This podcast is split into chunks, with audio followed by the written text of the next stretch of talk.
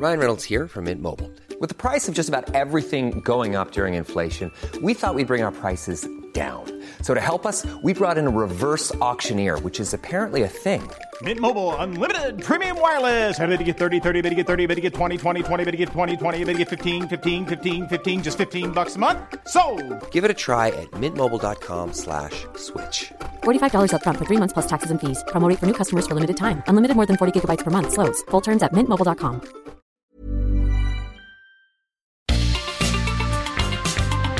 Heraldo Media Group presenta la información y el entretenimiento que usted necesita para estar enterado también en su descanso.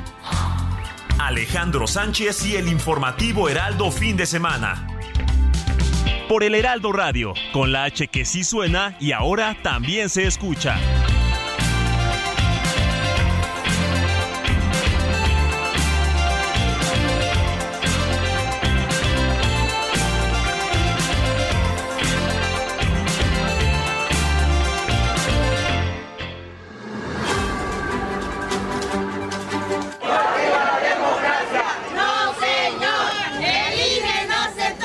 Estamos este, siendo objeto de espionaje del Pentágono y muchos medios de información en México están filtrando información que les entrega la DEA.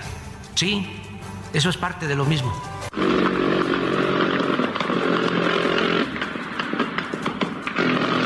El Centro de Comando, Control, Cómputo, Comunicaciones y Contacto Ciudadano precisa que se activaron 13.772 altavoces, lo que representó el 99.2% de efectividad.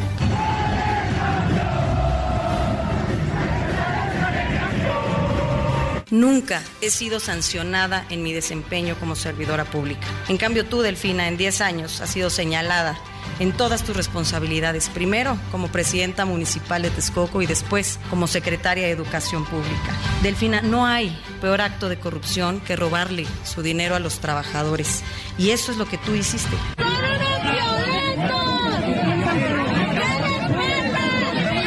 Se ha dicho mucha mentira, se han estado increpando muchas situaciones acerca de mi persona. Yo lo que único que quiero aclarar es que la gente que me conoce, los ciudadanos que me conocen, mi familia que me conoce mis amigos que me conocen saben quién es Delfina Gómez.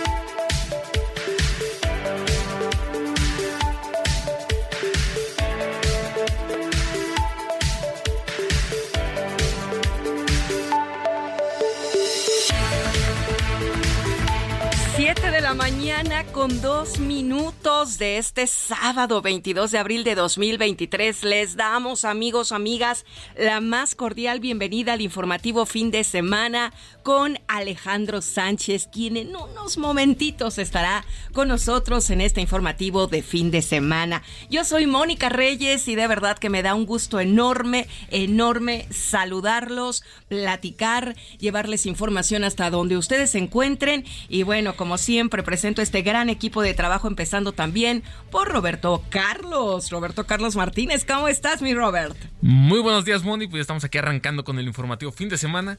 Y ahora estamos esperando que toda nuestra audiencia se ponga en contacto con nosotros a través de nuestro número de WhatsApp, que es el 55 91 63 51 19. Ahí les va otra vez.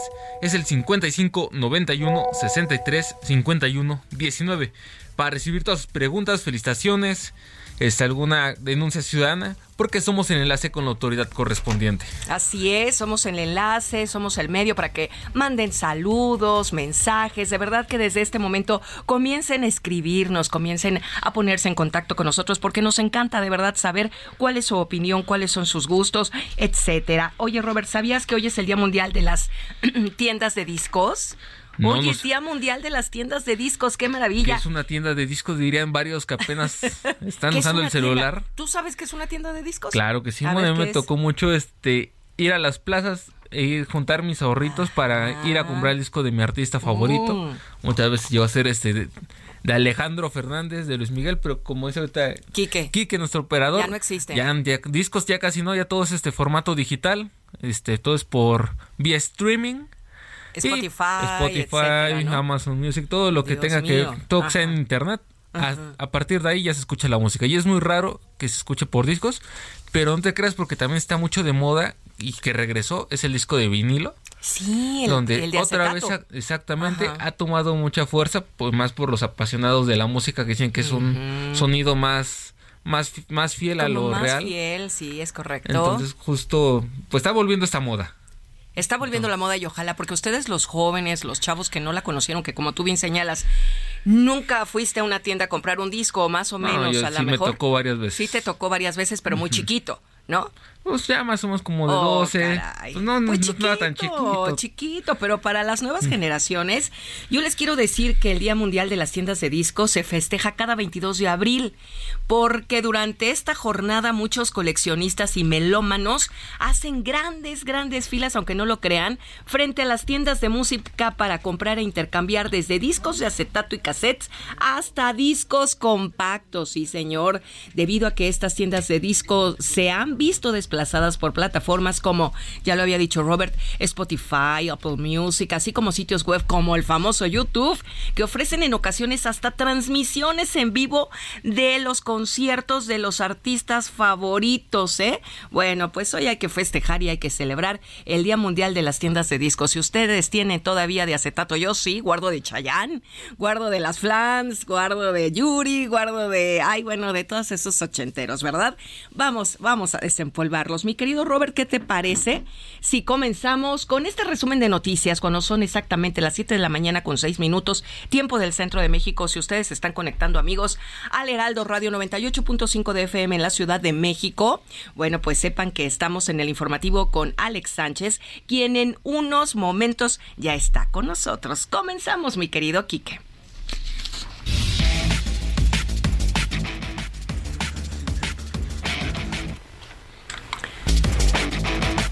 El presidente Andrés Manuel López Obrador afirmó que existen mafias del poder del extranjero que buscan debilitar y dividir a su gobierno. Advirtió que no quiere ayuda de Estados Unidos ni de ninguna otra potencia para combatir al crimen organizado. Así lo dijo el presidente. Escuchemos. Bueno, pues en lo que encontramos cómo escucharlo, en medio del reclamo del gobierno mexicano por la infiltración que hizo la DEA en los niveles más altos del cártel de Sinaloa, así como la filtración de las diferencias entre las dependencias de seguridad y el Departamento de Estado, el almirante José Rafael Ojeda expresó que a México se le respeta. La Cámara de Diputados avaló que las cirugías estéticas o reconstructivas solo las, llevan, solo las lleven a cabo médicos con título o con cédula de especialidad. Más adelante analizaremos esta resolución con el doctor Porfirio Castillo, uno de los cirujanos más prestigiados de México. Un tribunal colegiado en materia administrativa desechó un amparo interpuesto por la ministra de la Suprema Corte, Yasmín Esquivel, para detener la investigación de la UNAM sobre el plagio de su tesis de licenciatura. Sin embargo, recibió una nueva suspensión de un juzgado civil de la Ciudad de México, lo que impedirá nuevamente a la máxima casa de estudios continuar este proceso. El juez de control del Centro de Justicia Penal Federal de Ciudad Juárez, José Abelino Orozco, difirió para el próximo martes 25 de abril la primera audiencia del todavía titular del Instituto Nacional de Migración, Francisco Garduño, por, lo, por la muerte de 40 migrantes en estación migratoria de aquella ciudad fronteriza. Los debates entre las candidatas y candidatos a los gobiernos del Estado de México y Coahuila marcaron tendencia en las redes sociales esta semana. Pero, ¿cuáles fueron las reacciones entre los usuarios y su alcance? De eso, por supuesto, hablaremos en unos minutos con la analista Jimena Céspedes. La mañana de este viernes se registró un microsismo de magnitud 1.8 con epicentro al noreste de la alcaldía de Coyoacán y que fue perceptible en algunos puntos de la alcaldía Álvaro Obregón y Benito Juárez, donde incluso algunos edificios fueron desalojados. En información internacional, el Tribunal Supremo de Estados Unidos bloqueó las restricciones a la píldora abortiva mifepristona mientras el Tribunal de Apelaciones decide la legalidad de la aprobación que los reguladores estadounidenses le dieron hace más de 20 años.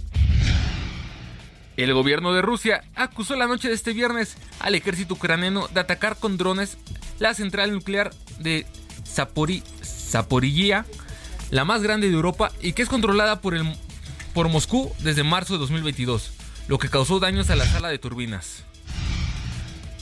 Este sábado la Liga MX acapara los reflectores en su penúltima jornada en los partidos entre América y Pumas, así como el Chivas contra Cruz Azul. Mi querido Robert, ¿cómo estaremos con esta situación deportiva? Tenemos este todo el análisis deportivo y más porque es un día muy importante para el fútbol mexicano porque el América viene de ser segundo lugar, viene de una racha de victorias. Pumas con su nuevo técnico el turco Mohamed, el viejo este conocedor del América, también viene con dos victorias. Entonces va a ser un partido muy importante. También Chivas y Cruz Azul se disputan a ver quién vendrá al repechaje. Y, pero en unos momentos más adelante va a venir este, nuestro experto en deportes, Luis Enrique Alfonso, para hablar sobre esto y más. Perfecto, 7 de la mañana con 10 minutos y este fue un resumen de lo más importante.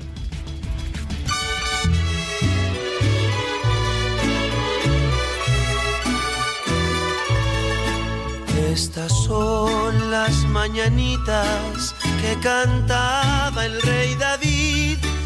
A las muchachas bonitas se las cantamos aquí. Siete de la mañana con 10 minutos hora del centro del país. Yo soy Alejandro Sánchez y a nombre de todo este gran equipo que trabaja desde anoche y durante la madrugada, le seguimos informando. Vámonos a las efemérides y a los reconocimientos por los santorales con Moni Reyes, pero antes decir, mi querida Moni, que es Día Internacional de la Madre Tierra, proclamada por las Naciones Unidas desde 2009. Cada 22 de abril se celebra el Día Internacional de la Madre Tierra con el objetivo de concienciar a la humanidad sobre los problemas generados por la superpoblación, la contaminación, la conservación de la biodiversidad y otras preocupaciones ambientales. Fíjate, Alex y amigos, que cada año se recoge un tema para celebrar el Día Internacional de la Madre Tierra. En este 2023 el lema es invertir lo cual me parece maravilloso, en nuestro planeta. E implica no solo a los gobiernos y a las empresas, ¿eh? sino también a todos los que somos ciudadanos para que nos esforcemos en conseguir un planeta verde, sostenible, que ofrezca una oportunidad, ¿sabes a quién, Alex? A las nuevas generaciones para vivir en ese planeta saludable que a lo mejor conocieron nuestros bueno, ya no sé si bisabuelos y antepasados, probablemente, ¿verdad? Todo ello debe venir de la mano de la economía verde que promueve prácticas medioambientales que respeten nuestra Gaia. ¿Quién es la Gaia? La Madre Tierra, ¿verdad? Así es. Así es. Bueno, pero mientras tanto, ¿qué santo se celebra este sábado 22 de abril. Bueno, pues la lista completa aquí con mi querida Moni Reyes. Claro que sí, pues hoy le vamos a dar un abrazo a Sotero, no soltero, ¿eh? Sotero, con T. te daría un abrazo. Con T, Tito. Soltero, el soltero empedernido. Ay, chicas, si yo les contara qué bien está Alex. Es, bueno, yo, yo te quiero vender, pero pues no, no se puede, ¿verdad? Porque no, no quiere salir, ¿verdad? No la verdad. salir Ah, no, entonces no, sigue soltero. Bueno, hoy es santo de Sotero, sin a L, Sotero. Agapito, Gallo, Crisótelo. No los conozco, pero a León, sí, a Leónidas y a Teodoro. Puro hombre, ¿eh? Puro hombre esta vez. Puro caballero. León. Un abrazo para mi ahijado León. Ah, León. Que tiene, va a cumplir cuatro añitos. y así se llama, León. Mi vida, pues un abrazo, mi León. Pues hoy sí, chicas, puro producto para, para mujeres, ¿no? ¿O cómo dicen? Sí. Hecho para mujeres. Hecho para mujeres. Puro caballero, ahora sí. Repito, Sotero, Agapito, Cayo, Crisótelo, León, Leónidas y Teodoro. Yo tengo un amigo Teodoro en, allá un abrazo Para él. Abrazo, mi querido Teddy. Bueno, pues, ¿quién fue Sotero? Venga, mi Quique, ¿quién fue Sotero? Vamos a ver, vamos a platicar.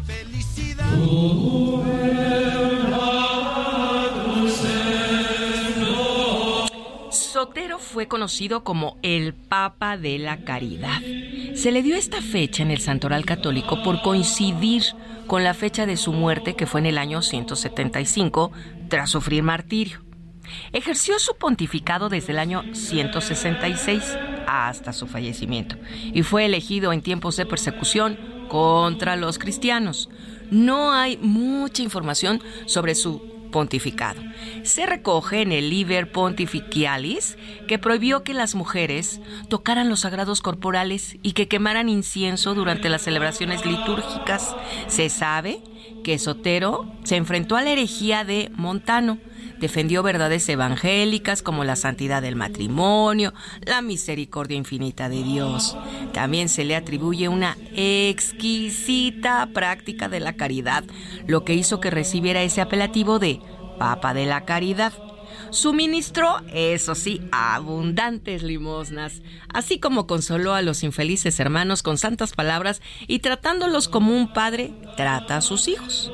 Sufrió martirio, se confirma al estar su nombre entre los martirologios más antiguos. Si bien se desconocen detalles sobre su caso y no existe información que pueda demostrar históricamente que efectivamente fue martirizado, pero bueno, pues está entre los nombres del libro de los martirologios más antiguos. Esta es la historia de Sotero.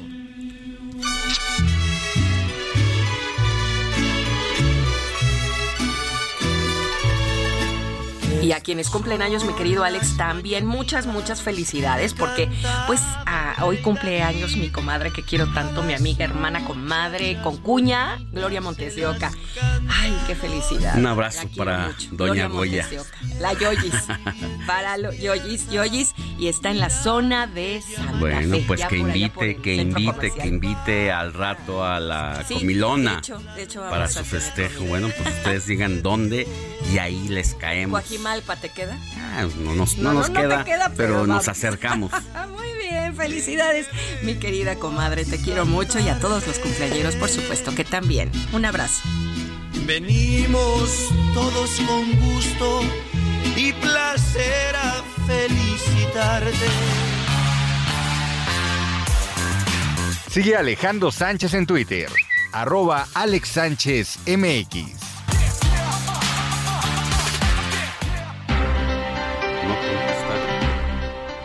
7 de la mañana con 16 minutos, hora del centro del país. Mire, antes de ir a la información, eh, información nacional, le cuento que acusan al exboxeador, al boxeador, mejor dicho, es boxeador en activo, mexicoamericano Andy Ruiz, de violación. Julia Lemus, expareja del deportista, señaló que sufrió violación y abuso por parte de Ruiz durante años y llevó su caso ante tribunales estadounidenses. El pasado 6 de abril, Julia Lemus obtuvo una orden de restricción en contra del deportista por parte de un jurado de San Diego, argumentando que sufrió violencia doméstica durante el tiempo que duró la relación. Adicionalmente, Lemus acusó a Ruiz de poner en peligro y amenazar a los dos pequeños hijos de la pareja, por lo que tomó la resolución de acusarlo legalmente. De acuerdo con la denuncia, el abuso comenzó a agravarse en 2019, luego de que Ruiz derrotara a Anthony Joshua en una pelea por el título de los superpesados. Entonces, el boxeador tomaba agresivamente de los brazos a Lemus, de 26 años de edad, y comenzaba a golpearla, provocándole moretones en brazos y piernas. Así, la historia de un ídolo que como usted recordará, Anthony Joshua, mexicoamericano, bueno, llamó mucho la atención por su aspecto físico, porque para un boxeador ser, pues tener unos kilitos, muchos kilitos de más, pues no es, no es normal. Sin embargo, así, con sus kilitos de más, con su grasita, le ganó a un hombre que era el favorito de musculatura impresionante, de raza negra, y, su historia prácticamente Anthony Joshua, quien hoy es acusado por su expareja de violencia familiar y un poco más, que es un poco más, es mucho más, que es la violación sexual. Vamos a ver en qué depara esta situación, porque las acusaciones de este tipo allá en los Estados Unidos no es que se anden por las ramas. Seguramente pues van a girar orden de aprehensión en las próximas horas en contra del el boxeador México-americano. Siete de la mañana con 19 minutos hora del centro del país. Vámonos a la información. Tenemos mi querido Héctor Vieira, información relevante de la jefa de gobierno, porque pues está aquí que a partir de la sexta edición del foro La Ciudad y la Transformación, la jefa de gobierno de la Ciudad de México, Claudia Sheinbaum, afirmó que la inversión extranjera, particularmente de Estados Unidos, por la cercanía del mercado, tiene grandes retos que tiene que ver con el bienestar, por lo que no solo se debe pensar en la inversión, sino también en el bienestar para el pueblo que esto puede generar. Claudia Sheinbaum recordó como la visión centrada solo en la inversión generó problemas en ciudades fronterizas como Tijuana y Ciudad Juárez, donde no hubo la infraestructura adecuada como viviendas, hospitales y escuelas, ni salarios dignos para garantizar la calidad de vida y la garantía de los derechos fundamentales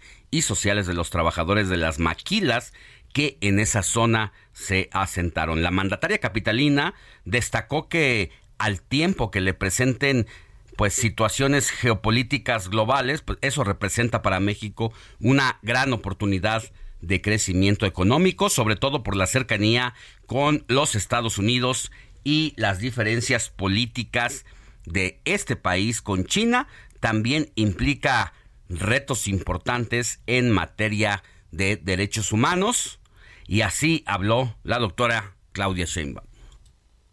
El gran reto que tenemos ahora es que estas inversiones, primero, puedan tener una distribución geográfica. Lo segundo es que generen bienestar. Yo les pongo un ejemplo.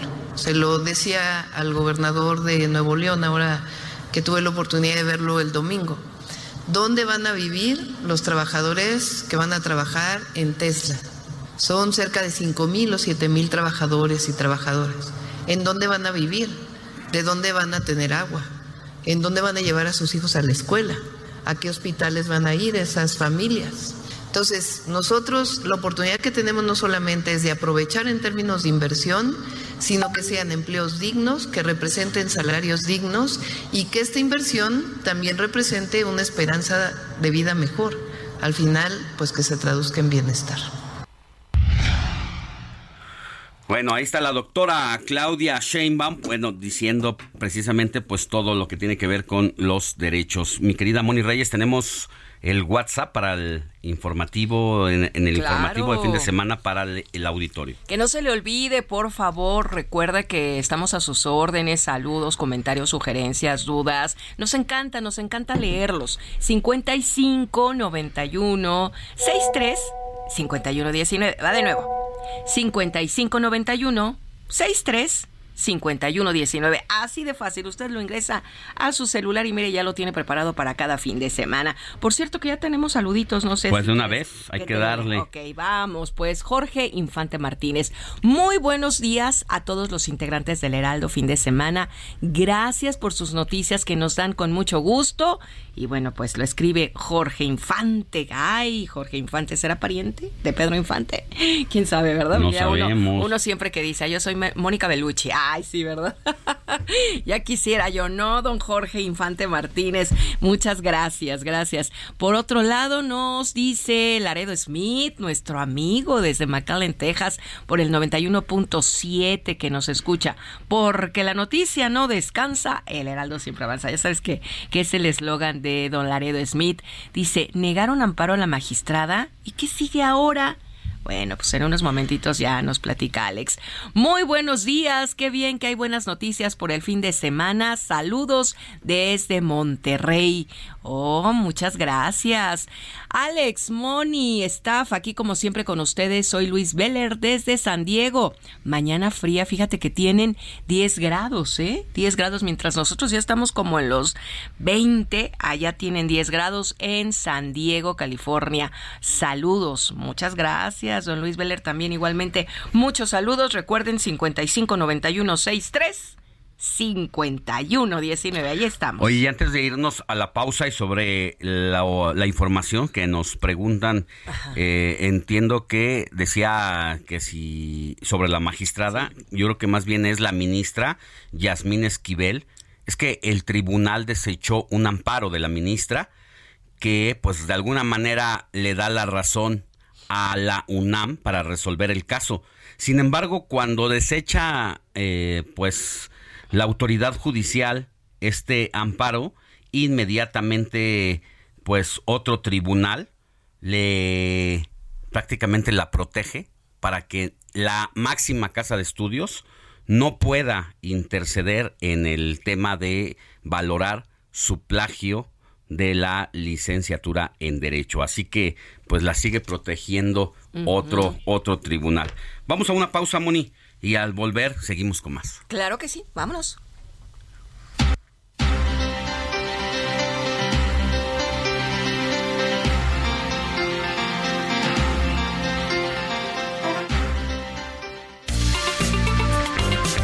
La noticia no descansa. Usted necesita estar bien informado también el fin de semana. Esto es Informativo El Heraldo Fin de Semana. Regresamos.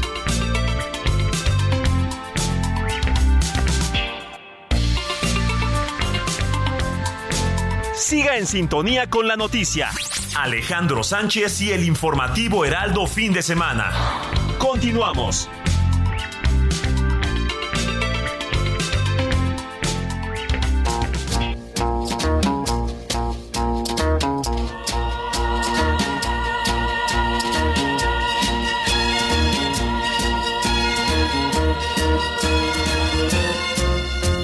Olvida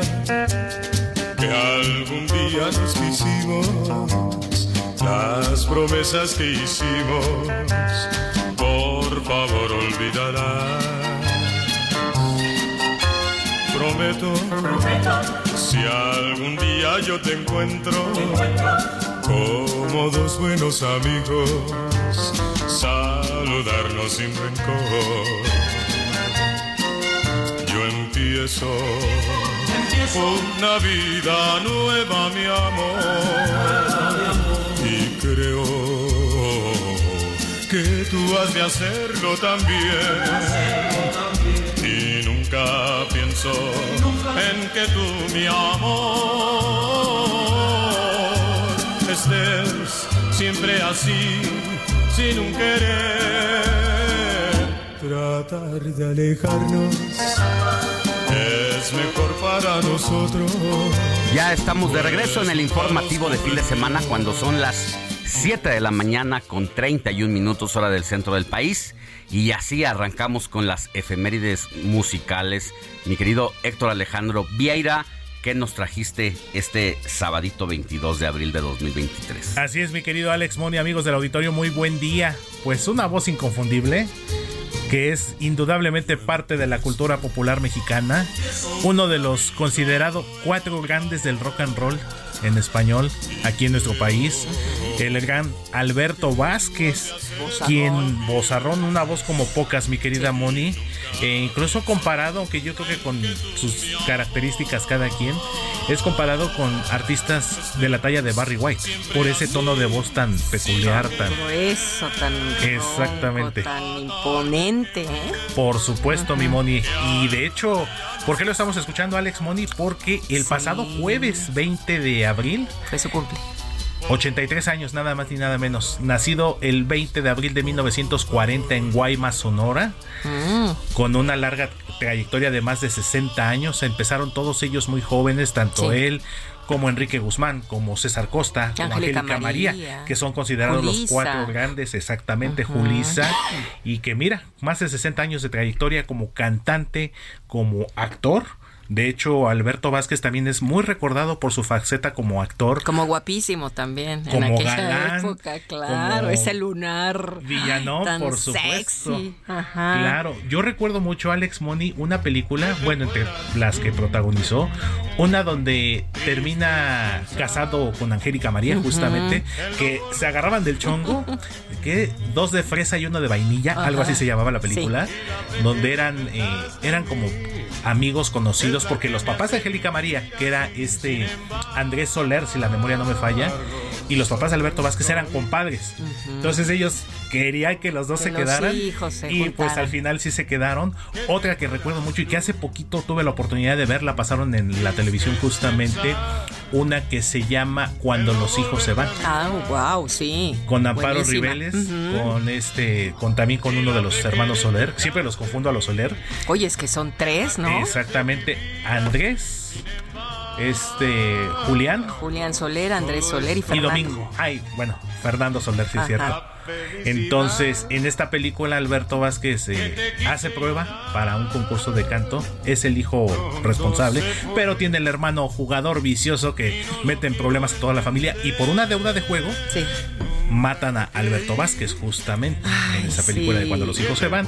Otra que es Águilas de Acero, con Pepe Galvez con Pepe Galvez, donde eran pilotos de la Fuerza Aérea Mexicana y también bastante buena. La segunda. Sin embargo, no podré olvidar ese rostro tuyo que me hacía soñar. Tu Fernando Soler, mira, exactamente aquí. Ya no les está aquí pasando atrás del vidrio desde cabina aquí. Y nuestro querido Raúl, quien se incorpora aquí al equipo del fin de semana. Y pues, ¿qué te puedo decir, Alex?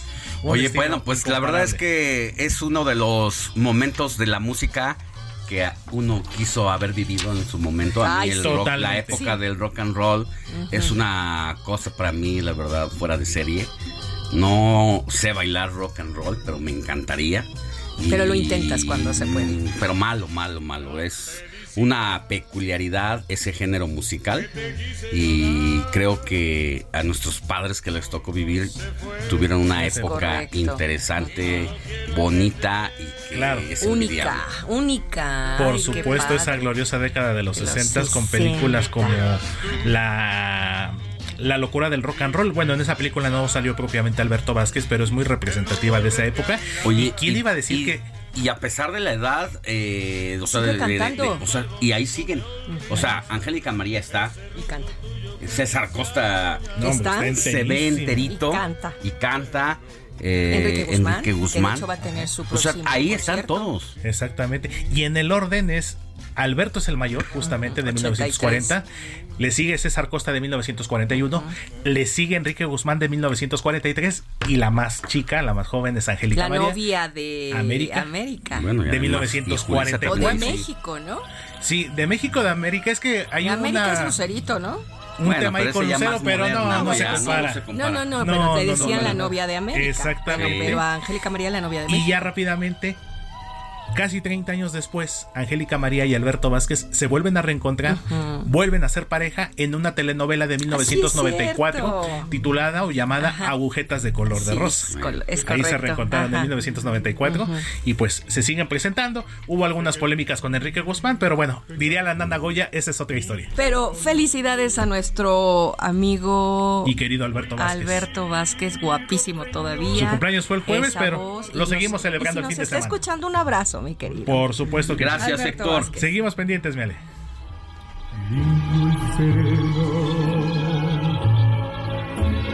Y si voy a seguir siendo igual que antes fui, no la dejes.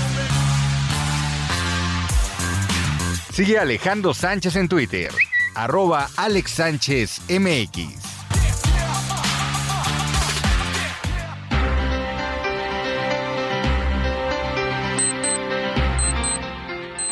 Ya son las 7 de la mañana con 37 minutos hora del centro del país. Mire, esta semana hubo debates para las elecciones del Estado de México y las únicas dos candidatas para la gubernatura de la entidad con más votos en el país se enfrentaron pues precisamente en un primer encuentro de dos hacia las elecciones del próximo 4 de junio. Se trata de Delfina Gómez por el partido de Morena y Alejandra del Moral por el PRI, que pues se han medido en un primer encuentro la noche de este jueves 20 de abril.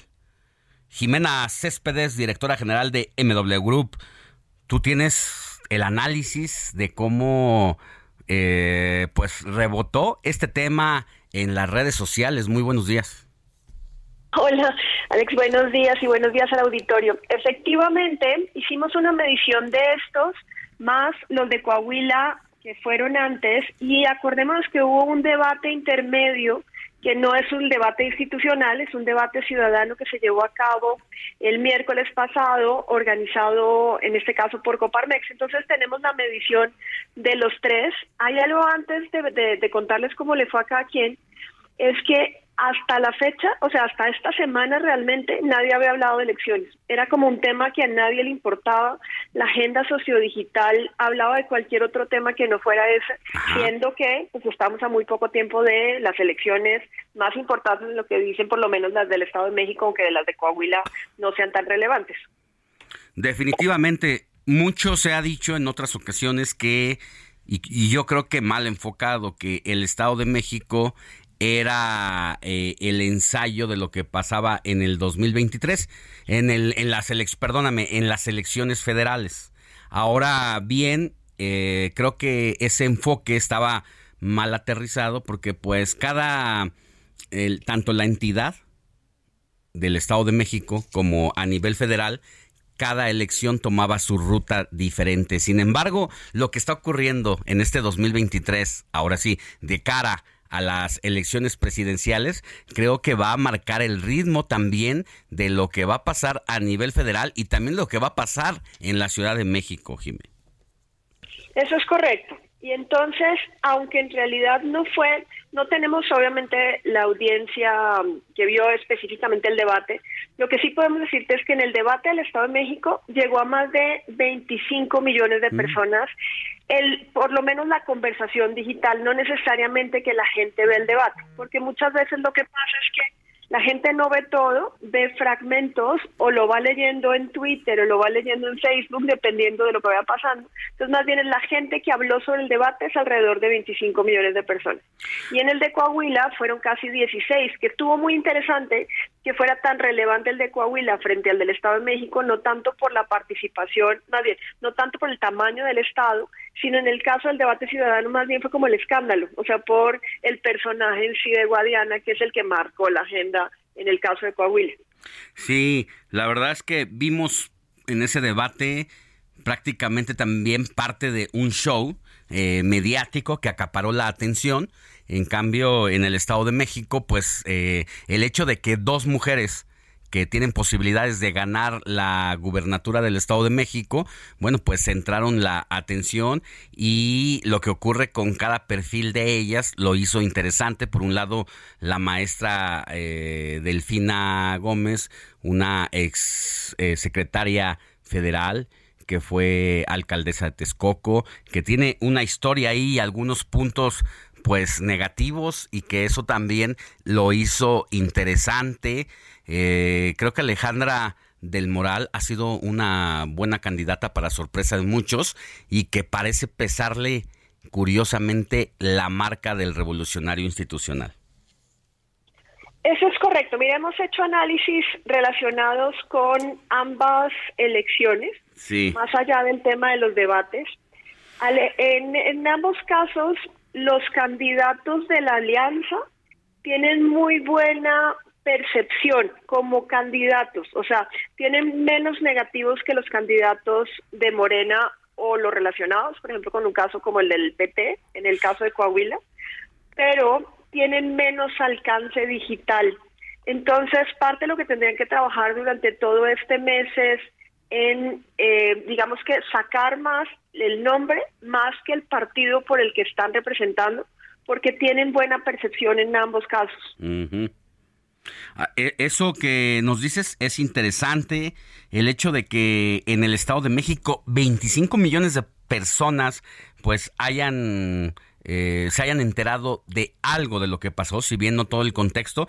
Por eso también uno se explica que tanto en las redes sociales, incluso a mí en lo personal, una vez terminado el debate me empezaron a llegar mensajes de todos lados, incluso por SMS, el mensajito que te mandaban antes de que existiera el WhatsApp por, por teléfono, eh, generando percepción, incluso citando a medios serios de que tal periódico dice que fulana de tal ganó el debate. Es decir, lo que nos cuentas es muy relevante porque eh, en esta época de medios digitales y de alternativas para poder enterarse. No importa si realmente lo ganaste o si vieron todo el debate. Simple y sencillamente, pues hay que generar percepción eh, emitiendo pues algún tipo de mensaje para uno u otra o otra candidata, ¿no?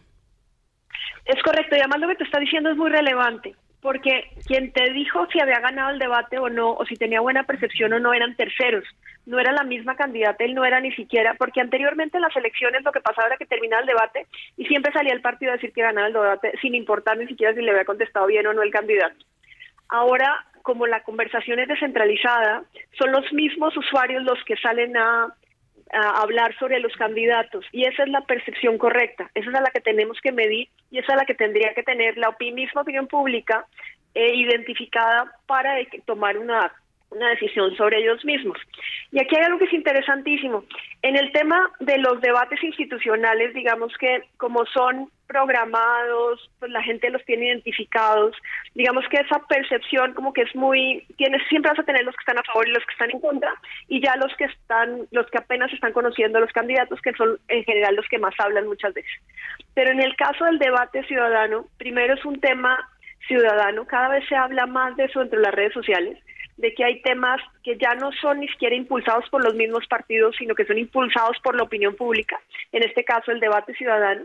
Y aquí se habló casi de dos millones de personas, o sea, obviamente frente a 24 o frente a 15, o sea, frente a esa cantidad de, usuarios es, es, es poco, pero de todas formas son iniciativas relevantes que lo que permiten es tener una postura diferente de una postura institucional y de una postura de los partidos y que eso le da voz y voto al final a los ciudadanos de manera digital. Obviamente tenemos que ver qué pasa en las urnas. Definitivamente lo que nos estás contando y para quienes hemos seguido pues los procesos electorales, los debates, por lo menos en los últimos 20 años en nuestro país, pues marca un antes y un después la participación de los personajes, de los candidatos y de los partidos, porque efectivamente lo que nos dices, Jimena, es que ahora en esta intención de generar percepción y de colocarse en boca de los votantes, ahora es como vas por delante candidato y el partido entre menos aparezca es mejor porque hay una crisis institucional de los partidos en este momento y lo saben tan perfectamente que por eso deciden hacerse en este momento a un lado. Es correcto. Entonces vamos a ver qué pasa en este mes, vamos a seguirlo midiendo, pero, pero no creemos desafortunadamente que aumente mucho el volumen de conversación, salvo los debates, o sea que sería el siguiente debate que, que se va a llevar a cabo, porque incluso eh, la candidata de Morena por el Estado de México dijo que no participarían más allá de los que son institucionales. Entendemos que el otro debate ciudadano incluso ni siquiera va a ser debate, sino más bien va a ser como una participación hablando con la ciudadanía. Entonces, salvo esos momentos o que realmente los partidos hagan algún movimiento importante, va a estar poco conversado digitalmente, salvo, pues me imagino, el día de las elecciones.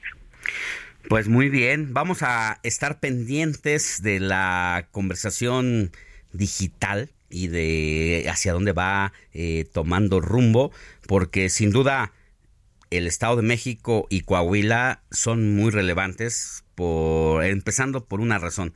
Son como los últimos reductos que tiene el Partido Revolucionario Institucional y donde en más de 80 años no ha habido pues alguna transición eh, de gobierno por parte de eh, un partido político y va a ser interesante lo que ocurre. Por un lado, en Coahuila parece que el candidato de el PRI pues sí se afianza y de este lado en el Estado de México parece que en Morena pues tiene grandes posibilidades de arrebatarle ese gran bastión al revolucionario institucional. Es correcto, es lo que dicen las encuestas. Todavía queda un rato, entonces vamos a ver qué pasa, pero pues no se pueden dejar. Eh, o sea, las redes sociales siguen siendo, o más bien, las redes sociales tienen un peso muy relevante ahorita en estas mismas elecciones, sobre todo en llamar a que la gente vaya a votar, porque parte que, pues de, que si ganen o no va a ser eso, poder llevar a la gente a las urnas, porque las redes sociales todavía solo hablan, no votan. Sí, y bueno, lo que hemos visto con los candidatos eh, tanto a las entidades, en este caso Coahuila y Estado de México, como las corcholatas presidenciales, han hecho uso de las redes sociales, no se diga el TikTok, como nunca antes, y parece que eso puede ser relevante. Sí, solo que tienen que aprender a usarlo bien. eso lo hablaremos otro Estoy completamente de acuerdo contigo. Eh, a veces da pena ajena abrir los TikToks y, ver a nuestros eh, políticos ahí, porque efectivamente en el tema de hacerse graciosos, de mostrarse, de ganar la simpatía, a veces da pues este pena ajena eh, meterse. Sí, tienen que aprender a usarlo, a comunicar bien y también los ciudadanos tenemos que aprender a demandar porque a veces parece que para ellos pues es más fácil el show que las propuestas. Hasta este momento yo no conozco una sola propuesta de alguna de las corcholatas que nos diga qué va a pasar con la Guardia Nacional más adelante, qué va a pasar con el, los servicios de salud, qué va a pasar con la seguridad. Sin embargo, sí los vemos comiendo tortas, tacos en la calle y eso no puede ganarnos por sobre las demandas ciudadanas. No, y cada vez más los ciudadanos son más conscientes de sus propias solicitudes, o sea, cada vez se va levantando la voz y si ellos no conectan con esa opinión pública va a ser cada vez más difícil. Solamente bailar en TikTok. Así es. Gracias, Jimena Céspedes, directora general de MW Group. Que tengas muy buen día. Igualmente, y buen fin de semana para todos.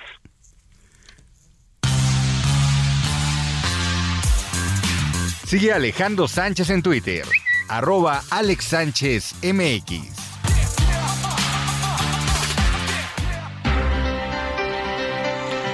Siete de la mañana con 50 minutos hora del centro del país. Mire, la jefa de gobierno de la Ciudad de México, Claudia Sheinbaum, negó cualquier persecución política contra funcionarios e integrantes del Partido Acción Nacional. Esto luego de la detención del exalcalde de Benito Juárez, Cristian von Roerich, Adelante con Frida Valencia, quien tiene toda la información.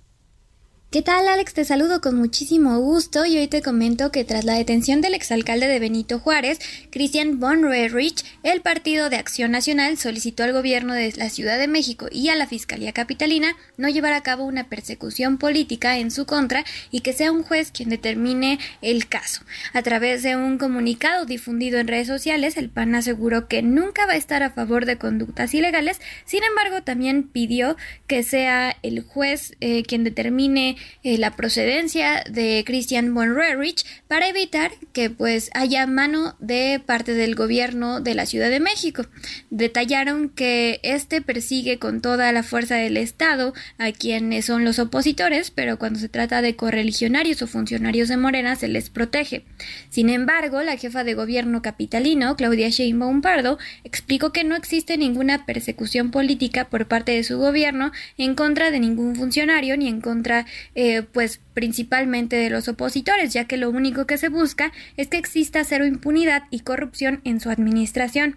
Al respecto, detalló que ya ha habido casos en los que se ha denunciado y actuado con toda la ley eh, cuando se trata de funcionarios que incluso trabajaron con ella. Como ejemplo, puso eh, el responsable de la Policía Bancaria e Industrial, mismo que trabajó con ella en la alcaldía Tlalpan. No obstante, tras una denuncia de acoso que interpuso una policía, se abrió una carpeta de investigación en su contra y tras comprobar los hechos, el exfuncionario fue detenido y actualmente se encuentra privado de su libertad. Además, detalló que si hubiera una cuestión en donde se defienden nada más eh, a un funcionario porque trabaja con ellos, pues no se hubiera dado este, este caso que acabo de mencionar y detalló que lo que eh, se busca pues es hacerle frente a la corrupción y a otros delitos. Además, explicó que pues es el Tribunal Superior de Justicia quien le va a hacer frente a estas acusaciones luego de la denuncia de la Fiscalía, por lo que a ellos les delegó pues este, este asunto. Ese sería mi reporte hasta el momento. Regreso contigo. Gracias, querida Frida Valencia, quien sigue todas las actividades de la jefa de gobierno y de lo que pasa en la Ciudad de México. Antes de irnos a una pausa, Moni Reyes, tú tienes información relevante. Tengo información relevante porque fíjate que nos están escribiendo De saludos, un amigo, inmensas felicitaciones. Fíjate lo que dice. A la maestra Delfina, quien le lleva la delantera a. Bueno, pues ya sabes, a Alejandra, Alejandra Ajá, el. ¿Qué pasó? Ay, perdón, ando. Es que no te escuchamos. No, me escucharon. Ay, no me escucharon. Bueno, pues Paco dice, muy buenos días señores, soy oriundo de Orizaba, Veracruz. Los estoy escuchando. Fíjate, desde Veracruz todo va bien. Solo espero que el presidente pues ya se esté quieto, no hable y no siga dilapilando el erario. Esto es lo que dice nuestro amigo Paco. Pero bueno, por ahí les estaba leyendo un comentario de que felicitan a la maestra Delfina y bueno, pues cada quien con sus gustos. Ya escuchábamos a nuestra entrevistada y hay que seguir con el siguiente debate, ¿no? Bueno. Plática, conversación. Mi querida Moni, ya casi nos vamos a una pausa, no sin antes invitar a la audiencia a que se quede aquí o o se vaya a la televisión, Canal 8 de Televisión Abierta 8.1, Easy Total Play y Sky también. Seguimos en el informativo. Gracias. La noticia no descansa. Usted necesita estar bien informado también el fin de semana. Esto es Informativo El Heraldo Fin de Semana. Regresamos.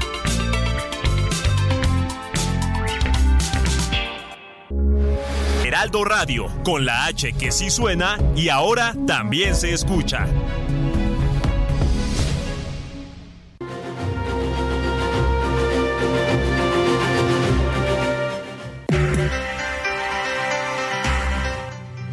Son las 8 de la mañana, estamos en el informativo fin de semana. La Cámara de Diputados avaló que las cirugías estéticas o reconstructivas solo las realicen médicos con título o cédula de especialidad.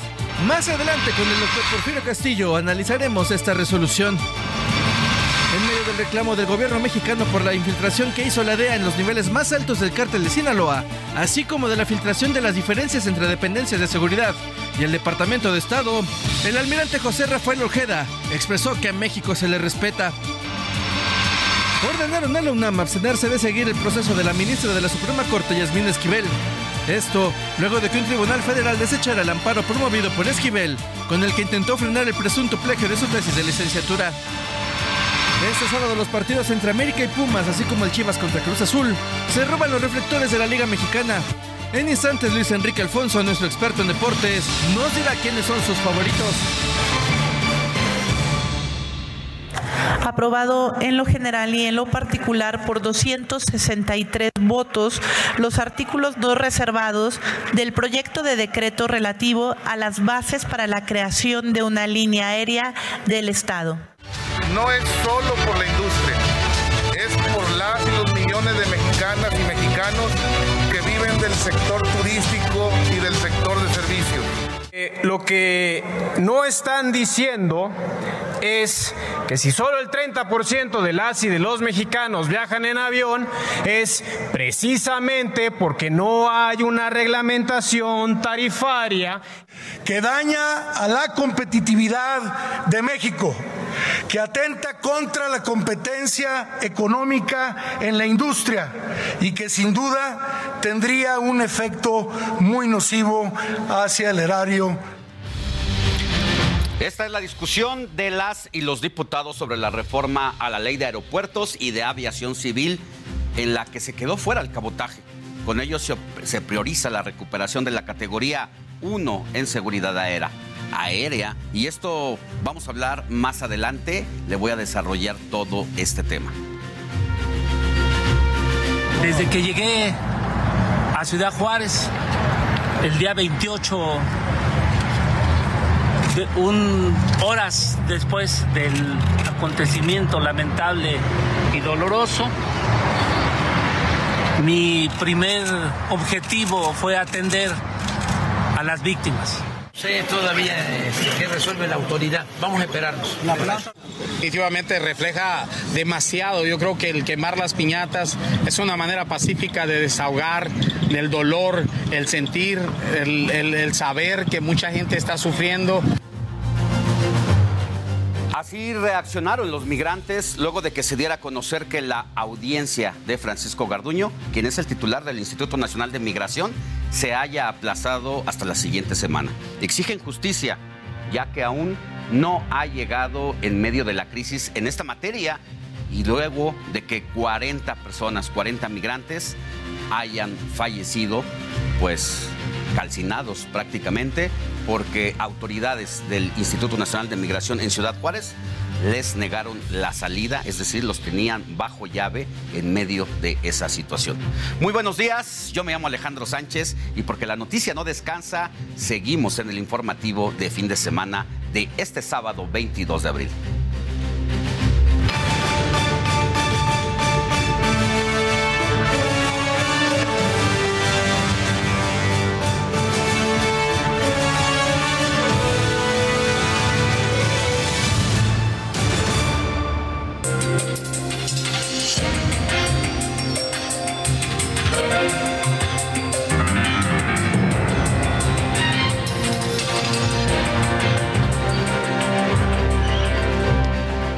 La audiencia del titular del Instituto Nacional de Migración, Francisco Garduño, esto por el incendio en la estación migratoria de la que ya le hablaba en Ciudad Juárez, que dejó 40 migrantes muertos, ha sido diferida para el martes 25 de abril. El juez de control determinó lo anterior debido a que la defensa del funcionario argumentó que durante la mañana del viernes la Fiscalía General de la República le había entregado el expediente consistente en aproximadamente 10 tomos, por lo que no tuvo tiempo para revisarlo y por eso es que será hasta la próxima semana su comparecencia. Por su parte, Francisco Garduño dijo que siempre ha estado al pendiente de la situación de los migrantes en el país. Atender a los familiares, y estar atentos con ellos para otorgarles visas o documentos de razones humanitarias para que puedan ingresar al país, permanezcan en el territorio nacional las veces que ellos lo requieran y también en comunicación permanente con los consulados a fin de que su intervención permitiera la diligencia del reconocimiento de los fallecidos. Así ha sido mi actuación y he estado pendiente, aquí estaré al respecto, el presidente Andrés Manuel López Obrador pidió esperar el resultado de la audiencia del próximo martes. Sí, todavía que resuelve la autoridad. Vamos a esperarnos. La planta de Constellation, presidente, ¿cómo va? Vamos, va muy bien la planta. Bueno, llama la atención la defensa que ha hecho el presidente de la República sobre este funcionario, a quien conoce desde que era jefe de gobierno y con quien trabajó en la administración pública local. México, un país donde solamente aquí ocurren estas cosas.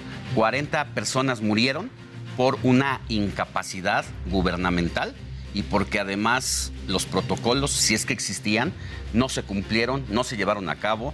La Fiscalía General de la República está en investigación a este funcionario y él sigue al frente del instituto como si no pasara nada.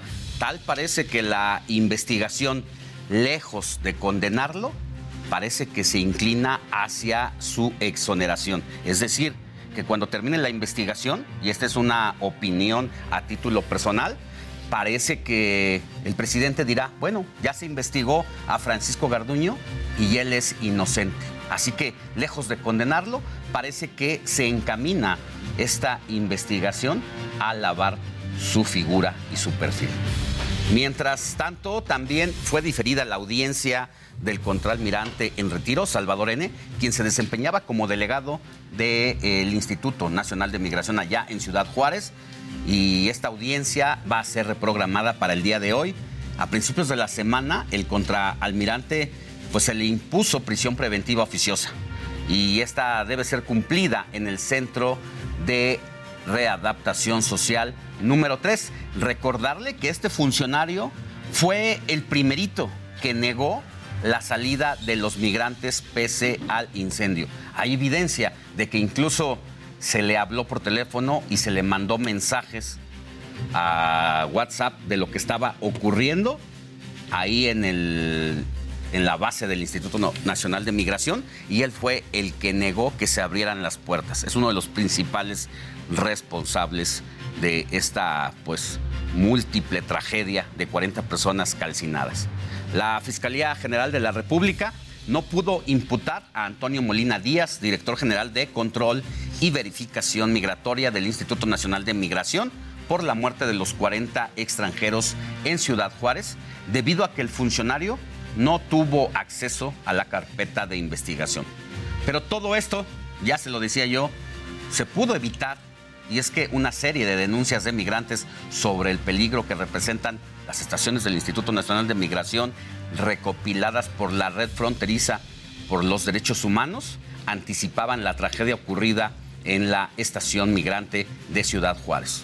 De acuerdo con la información del reporte de la red fronteriza por los derechos humanos, fueron documentados 56 casos en los que se identificaron 202 abusos de migrantes, de los cuales más de la mitad fueron cometidos por agentes o personal del instituto, de tal modo que para la red la muerte de los 40 migrantes en Ciudad Juárez no fue una cuestión aislada.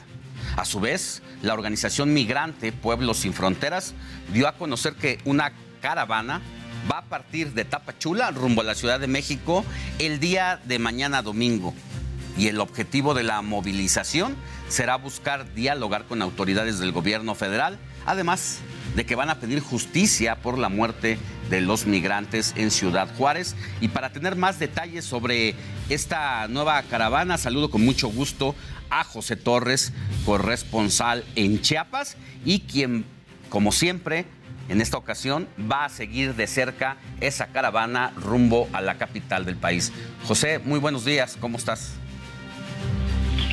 Alejandro, buenos días, qué gusto saludarte. Bueno, se ultiman ya los detalles para la salida de este nuevo contingente, de esta nueva caravana que eh, en los primeros en las primeras horas de este domingo se estará organizando para tomar la ruta que llevará por toda la carretera del sur de Chiapas y conectar con el estado de Oaxaca consecutivamente subir hacia la Ciudad de México. En los últimos días aquí, Alejandro, se han presentado eh, protestas por parte de los extranjeros y también de activistas, principalmente del director de Pueblos Sin Fronteras, Irineo Mujica, quien ha señalado que esta movilización de migrantes se organiza con la intención, como bien lo acabas de citar, de exigir justicia por los 40 migrantes que murieron allá en Ciudad Juárez, Chihuahua, pero también para, de alguna manera, desahogar esta ciudad cárcel, como la ha denominado, en donde miles de migrantes se mantienen ahora varados ante la ineptitud, dice el Instituto Nacional de Migración, que intenta tenerlos a toda costa en esta región sur del país.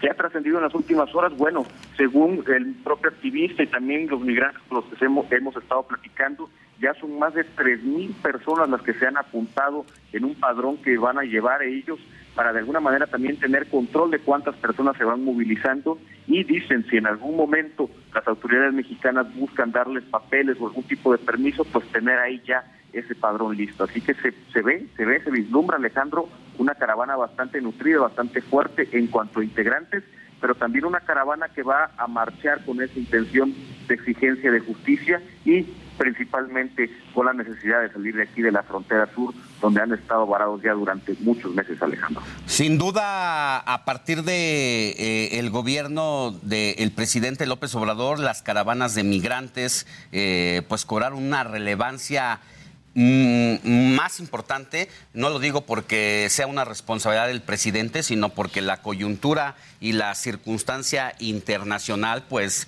marcó un antes y un después en estas caravanas.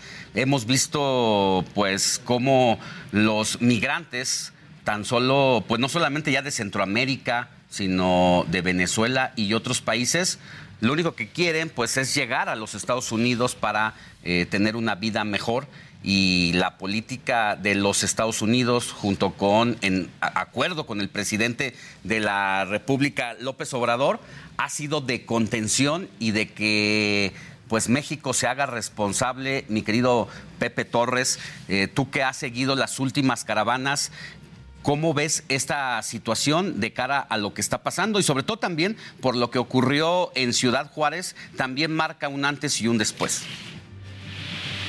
Sí, lo, dices bien Alejandro, la, situación de Ciudad Juárez es un antes y un después, es un parteaguas y justamente la expectativa está puesta en esta caravana, los mismos migrantes están preguntándose qué es lo que va a pasar con ellos o cómo va a reaccionar el gobierno mexicano principalmente cuando vea este contingente avanzar por carreteras del sur de Chiapas. Eh, bueno, los activistas señalan que será imposible que el gobierno mexicano eh, active algún tipo de retención a través de la Guardia Nacional o a través de corporaciones policíacas y también del Instituto Nacional de Migración después de lo que pasó. Sin embargo, está esa expectativa, como te menciono, de que pudieran existir en algún momento operativos de detención de estos migrantes que buscan avanzar. Pero lo que sí es un hecho es que mañana a las 5 de la mañana, a más tardar, este grupo, este nuevo Via Crucis, como lo han denominado también, va a salir de aquí de Tapachula y va a intentar avanzar más de mil kilómetros hasta la Ciudad de México, que es el punto meta al que se busca llegar durante los próximos días. ¿Cómo has palpado, cuál es el ambiente que sientes sobre la autoridad federal o estatal en torno a esta, a esta caravana? Caravanas anteriores incluso fueron impedidas precisamente por agentes del Instituto Nacional de Migración. Hubo hasta golpes para contener este avance hacia la Ciudad de México y hacia la frontera norte. ¿Qué, percibes? Eh, ¿Se ha pronunciado alguna institución gubernamental al respecto o qué se espera? No, incluso se, se ve se ve hasta apagada la movilización por parte de las autoridades federales, me refiero a en cuanto a operativos o cuanto a retenes en busca de inmigrantes que intentan avanzar, nada de eso se ha visto en las últimas semanas y esto después de lo ocurrido ahí en Ciudad Juárez y es lo que mantiene de alguna manera viva eh, vivo el entusiasmo por parte de los migrantes de avanzar y dicen ellos de llegar a la Ciudad de México, como te menciono es el punto meta. Al llegar allá, al centro del país, la intención será primero ir a la Basílica de Guadalupe, y en consecuencia pues intentar tener diálogo con las autoridades federales y con el presidente Andrés Manuel López Obrador para esta exigencia de justicia que te menciono y también para pedir estos permisos de libre tránsito por México para moverse hacia la frontera norte, que al final de cuentas pues es el destino de muchos migrantes. Bueno, pues ahora se conjuntan dos cosas. Por un lado, la caravana migrante pues viene con esta este sueño eh, del sueño americano de llegar a los Estados Unidos para tener un modo mejor de vida, pero al mismo tiempo viene en una fuerte protesta por el trato que se le ha dado a los migrantes en nuestro país y no se diga por los 40 eh, pues indocumentados que fallecieron eh, a raíz del incendio allá en Ciudad Juárez. En efecto, Alejandro, y no únicamente esos 40 migrantes de la reciente tragedia en Ciudad Juárez, sino también mencionan los extranjeros que están aquí en Tapachula, por todos aquellos que han muerto o que han caído en las manos duras, como mencionan del Estado mexicano y que desafortunadamente pues no han podido seguir en esta peligrosa ruta que los busca llevar hasta la frontera norte con Estados Unidos. Bueno, no se diga lo que pasó en San Luis Potosí, que se buscaba a un grupo de personas y en esa búsqueda pues salió que más de 100 indocumentados estaban siendo presa de los, del crimen organizado y esa es la historia de todos los días en México. Sí, justo también apenas ayer fue desmantelado un campamento pues que utilizaban redes de trata de personas aquí en el centro de Chiapas donde tenían a 400 migrantes, los cuales pues ya no fueron ubicados en ese lugar, están siendo eh, monitoreados en estos momentos por las autoridades federales. Fueron detenidos dos eh, presuntos coyotes, como se les llama, pero las investigaciones están en, puerta en torno a este hecho. Y como bien lo mencionas, es la radiografía que a, diario se tiene en torno al fenómeno migratorio. Y también que orilla a muchos migrantes a salir de esta manera como lo van a hacer mañana. Oye, Pepe, entonces la caravana sale mañana y ¿cuál es la ruta que se espera? Tú vas a venir con ellos paso a paso siguiendo eh, pues este esta marcha y vas a estar dándole cobertura para todos los espacios del Heraldo Media Group, para radio, para televisión, para la página web. ¿Cuál es la, el itinerario que se espera eh, si salen el domingo? ¿Cuándo estarían llegando a la Ciudad de México? Bueno, se tiene previsto caminar de forma muy lenta debido a que en esta caravana van muchos niños, van muchas mujeres también. Entonces eso ha eh, pues, provocado de alguna manera que los organizadores de esta caravana por sus fronteras principalmente eh, estipulan que mañana se camina un aproximado de 15 kilómetros hacia el ejido Álvaro Obregón, todavía dentro de Tapachula, y eh, pues podría llevar incluso hasta dos semanas llegar a la Ciudad de México por estas circunstancias que te comento, porque bueno, es importante mencionarlo Alejandro, el calor aquí es agobiante e impide que avancen rápido hacia el destino final en la Ciudad de México. Así es.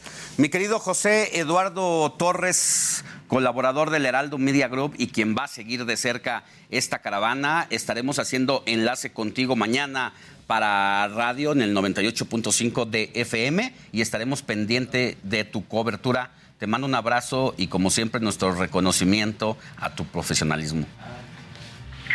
Abrazo de vuelta Alejandro y estamos pendientes de lo que ocurra con esta caravana. Muchas gracias. A pesar de todo, los migrantes pues siguen llegando a Juárez debido a la próxima eliminación del título 42 el 11 de mayo por lo que se tiene previsto que más extranjeros en situación de movilidad arriben a la ciudad fronteriza y enfrentarán nuevos retos que no se habían vivido y que pueden llevar a un estallido social. Esto de acuerdo con lo dicho por el padre Javier Calvillo, dirigente de la Casa del Migrante. Y durante sus 30 años de vida, el Instituto Nacional de Migración ha sido señalado, mire, de corrupción, extorsión, tortura, abusos y más, por lo que el organismo a cargo de la Secretaría de Gobernación se perfila a desaparecer y a dar paso al surgimiento de la Coordinación Nacional de Asuntos Migratorios y Extranjería. Hablamos de la tercera dependencia con más quejas por las violaciones a los derechos humanos. Durante el año pasado ocurrieron más de 2.141 quejas o denuncias y únicamente está por debajo del Instituto Mexicano del Seguro Social con 3.789 casos, así como del organismo administrado, desconcentrado y prevención y readaptación social con 2.679. A su vez, el ISTE se colocó en cuarto lugar con 1.258 quejas y el top 5 lo cerró la Secretaría de Bienestar con 994.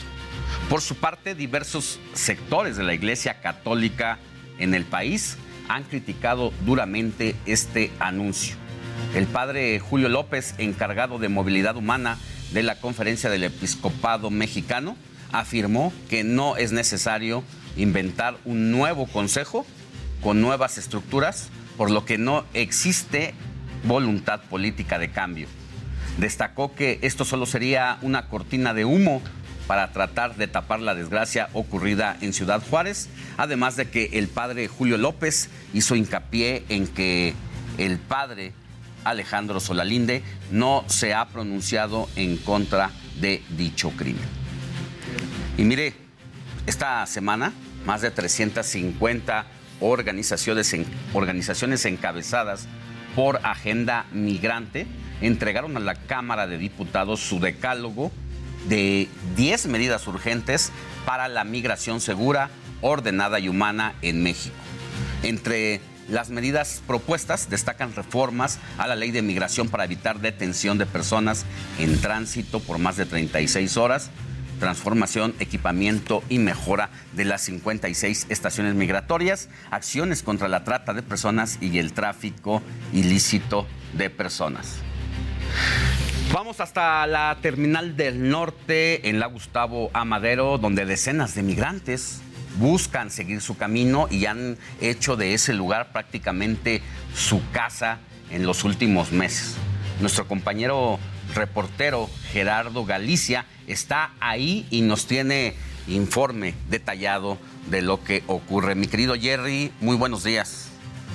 Así es, mi querido Alex, excelente mañana, amigos de Heraldo Televisión, Heraldo Radio. Ya hemos hecho un recorrido por esta, la terminal de autobuses del norte, y si bien no hemos visto grupos grandes de migrantes centroamericanos, sí podemos apreciar ya distintos grupos, sobre todo en familia, llegan hasta este punto, algunos ya deportados, algunos más eh, cansados porque van a mitad de camino para poder lograr el sueño americano y se pueden apreciar, Alex, ya muy, muy cansados, incluso con la mirada un tanto triste, eh, porque llegando justo a la Ciudad de México y en específico en esta, la terminal de autobuses eh, del sur, sencillamente no tienen ayuda. Es difícil, Alex, eh, sobre todo bañarse, es difícil incluso conseguir alimentos en este perímetro por algunos días y por las tardes. Hay personas de buen corazón que se acercan a los centroamericanos y les brindan un plato de comida. Esta situación es lo que mantiene a muchos en este punto mientras consiguen los recursos para poder continuar con el sueño americano. Minutos antes de esta participación, Alex, tratábamos de dialogar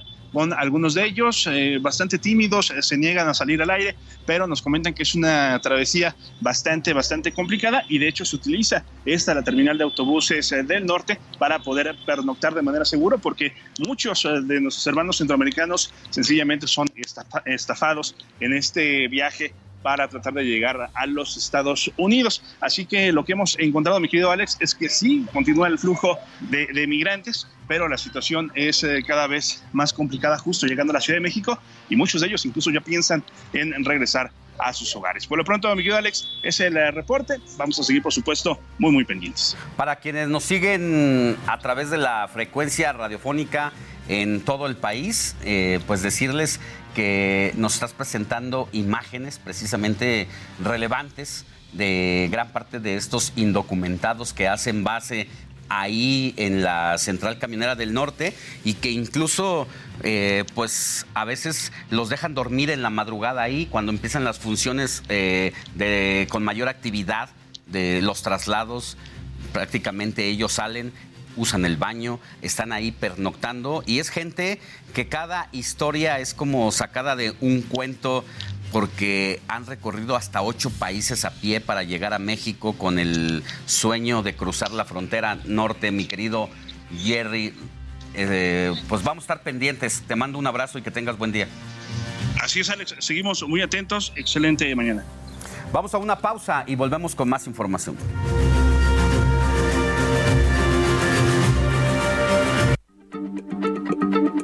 Heraldo Radio, la H se lee, se comparte, se ve y ahora también se escucha.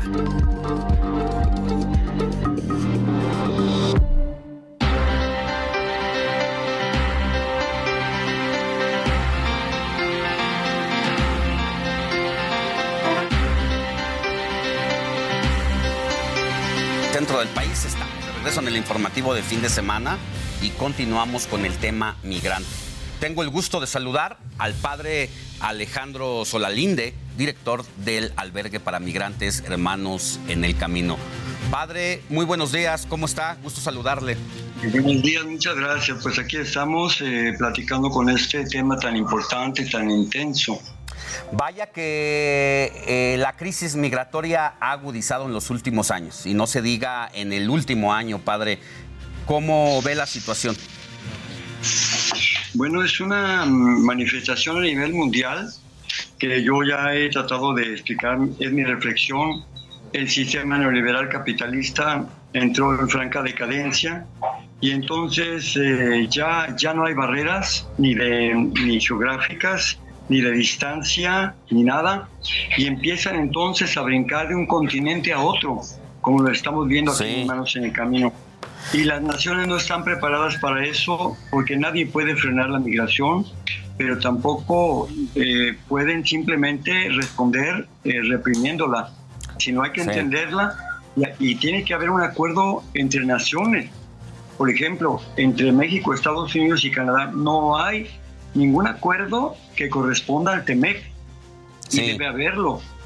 Entonces, cada quien está tratando de dar una respuesta. y por ejemplo, Canadá pues eh, a, su manera y tomando decisiones unilaterales, pues cerró su frontera, ¿verdad? Sí. Pero no, no, no con el acuerdo ni de México, de Estados Unidos tal vez sí, pero entonces se requiere tomar un acuerdo para ver de manera global, de manera integral, de manera transversal este tema de la migración. Padre Solalinde, lo que ocurrió sin embargo en Ciudad Juárez, Chihuahua, marca un precedente en este tema. Usted tuvo una reunión, de acuerdo a lo que ha dicho, con el presidente López Obrador y ahí hubo conclusiones. Usted le propuso al presidente de la República desaparecer el Instituto Nacional de Migración para dar paso a una coordinación nacional de asuntos migratorios y extranjería. La, propuesta en realidad no viene después del 27 de marzo, ni tampoco el 15 de marzo que yo lo vi.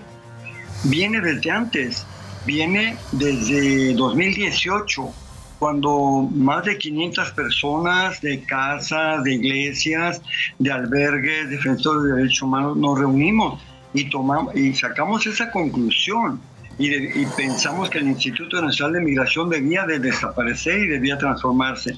Pero no se, no, se, no se pudo antes por las presiones constantes de Estados Unidos. Hay que decirlo, Estados Unidos ha sido un mal vecino y ha presionado a México y lo ha obligado a cosas que no se debe. Entonces, el, desde el año pasado desde octubre del año pasado, el presidente había acordado una entrevista conmigo, pero desgraciadamente yo no pude porque me encontraba en Tijuana y, viajaba a California.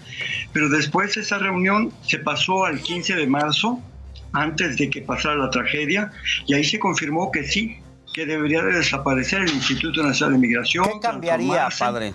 ¿Qué cambiaría conforme funciona, o mejor dicho, dejó de funcionar el Instituto Nacional de Migración, porque este caso de Ciudad Juárez puso al descubierto incluso actos de corrupción en esta administración, en el manejo de la migración. No hay protocolos, a pesar de que existen, no se han cumplido. ¿Qué es lo que cambiaría esta coordinación?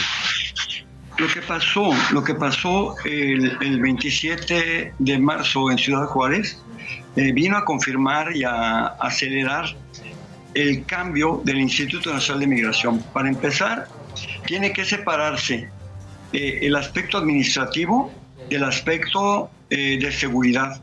No puede ser ya que una, una eh, dirección como control y verificación, en este caso a cargo de, de Antonio Molina, pueda seguir formando parte de una nueva institución que quiere ahora apegarse a los derechos humanos y sobre todo a principios que ya desde la ley de 2011 estaba, estaba propugnando, como es el principio pro persona, el bien superior de la niñez, la reunificación familiar, etc. En ese sentido, eh, tendría que salir, tendría que salir eh, control y verificación esta dirección y tendría que mandarse al separar el aspecto administrativo del aspecto de seguridad, tendría que separarse eh, del aspecto de seguridad y entonces iría a la Secretaría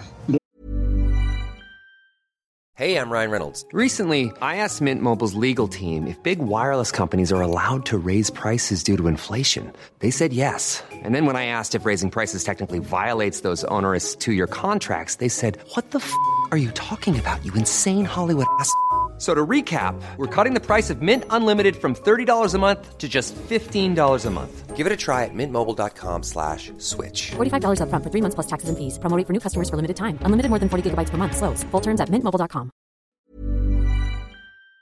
De seguridad, porque ese es su lugar, Secretaría de Seguridad. Y allí es donde estaría exactamente la Guardia Nacional, entrarían las Fuerzas Armadas, eh, el, el, migración sería una, una casa, una, una oficina de atención amable, donde ya no se perseguirían de ninguna manera a los migrantes, donde tendría que ser todo muy transparente y atenderlos en sus demandas documentales, que es lo que a ellos más les interesa. Entonces las estaciones migratorias desaparecerían, se transformarían, dejarían de ser cárceles, que es lo que son, porque son cárceles, para, para hacer estancias en primer lugar, de información, para dar una información de veras detenida, personalizada a las personas migrantes, pero también de orientación, porque ellos tienen que estar bien informados y orientados acerca de las decisiones que deben de tomar. Acompañarlos, necesita un estado de Ya. Este es un proyecto que todavía pues está en el aire, si bien eh, tuvimos una eh, ¿Nos escucha, padre Solalinde? Ya, es que tuvimos una breve falla ahí en la comunicación. ¿Ahí nos escucha, padre? Eh, tenemos problemas en la comunicación. Bueno, es una propuesta apenas, pero todavía, pues, si bien eh, el presidente de la República le ha dicho al padre Solalinde que aprueba este proyecto que plantea eh, el padre Solalinde, todavía pues no se ha dado el paso y no sabemos cuándo va a ocurrir esta, esta situación. Eh, también decir que, bueno, el padre Solalinde, pues quien es director del albergue, para migrantes Hermanos en el Camino, lleva pues muchos años trabajando eh, pues directamente con los migrantes. Padre Solalinde, ya recuperamos la comunicación, ¿nos escucha?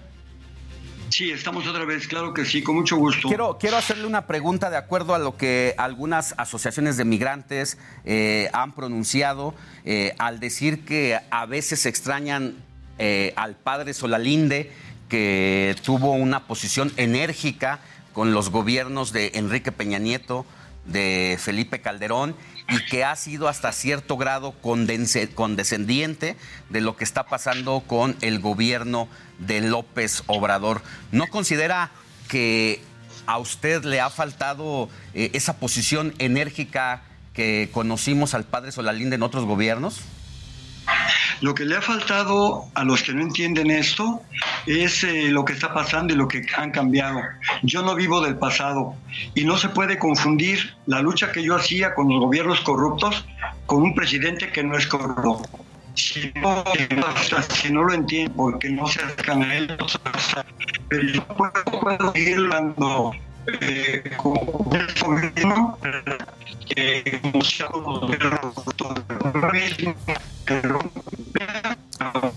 tenemos, tenemos, tenemos problemas en la comunicación. Bueno, pues así el padre Solalinde habla del problema de los migrantes y bueno, ya lo escuchó usted, dice, bueno, pues los gobiernos anteriores sí fueron corruptos, el del presidente López Obrador no. Lástima que se nos cayó la comunicación porque pues queríamos preguntarle al padre Solalinde también, pues qué considera que pasó en Ciudad Juárez. ¿No hubo corrupción? Padre Solalinde, ¿lo recuperamos? A ver, nada más preguntarle, eh, dice usted, pues los gobiernos pasados, la corrupción que imperó, ¿no considera que lo que pasó en el Instituto Nacional de Migración en Ciudad Juárez es también parte de una corrupción en el sistema actualmente?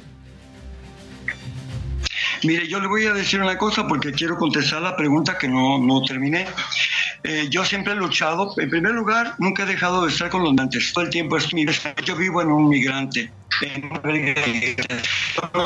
director no, no, no, no podemos, no podemos. Gracias, padre Solalinde. Ahorita lo recuperamos. Que tenga buen día y ahorita intentamos, porque no estamos teniendo fallas en la comunicación.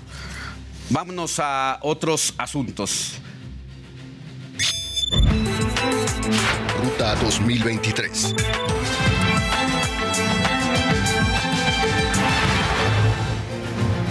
Las candidatas a la gubernatura del Estado de México, Delfina Gómez de la coalición Juntos Haremos Historia y Alejandra del Moral de la Alianza Va por México, pues apenas han visitado una quinta parte del territorio. Hasta este viernes 21 de abril, día 19 desde que iniciaron las campañas, Alejandra del Moral ya recorrió 29 de los 125 municipios del Estado de México. Por otro lado, Delfina Gómez, en ese mismo lapso, ha recorrido apenas 31 municipios. Delfina Gómez visitó Iztapaluca recientemente, donde calificó con 8 su participación en el primer debate, al considerar que tiene aspectos que mejorar.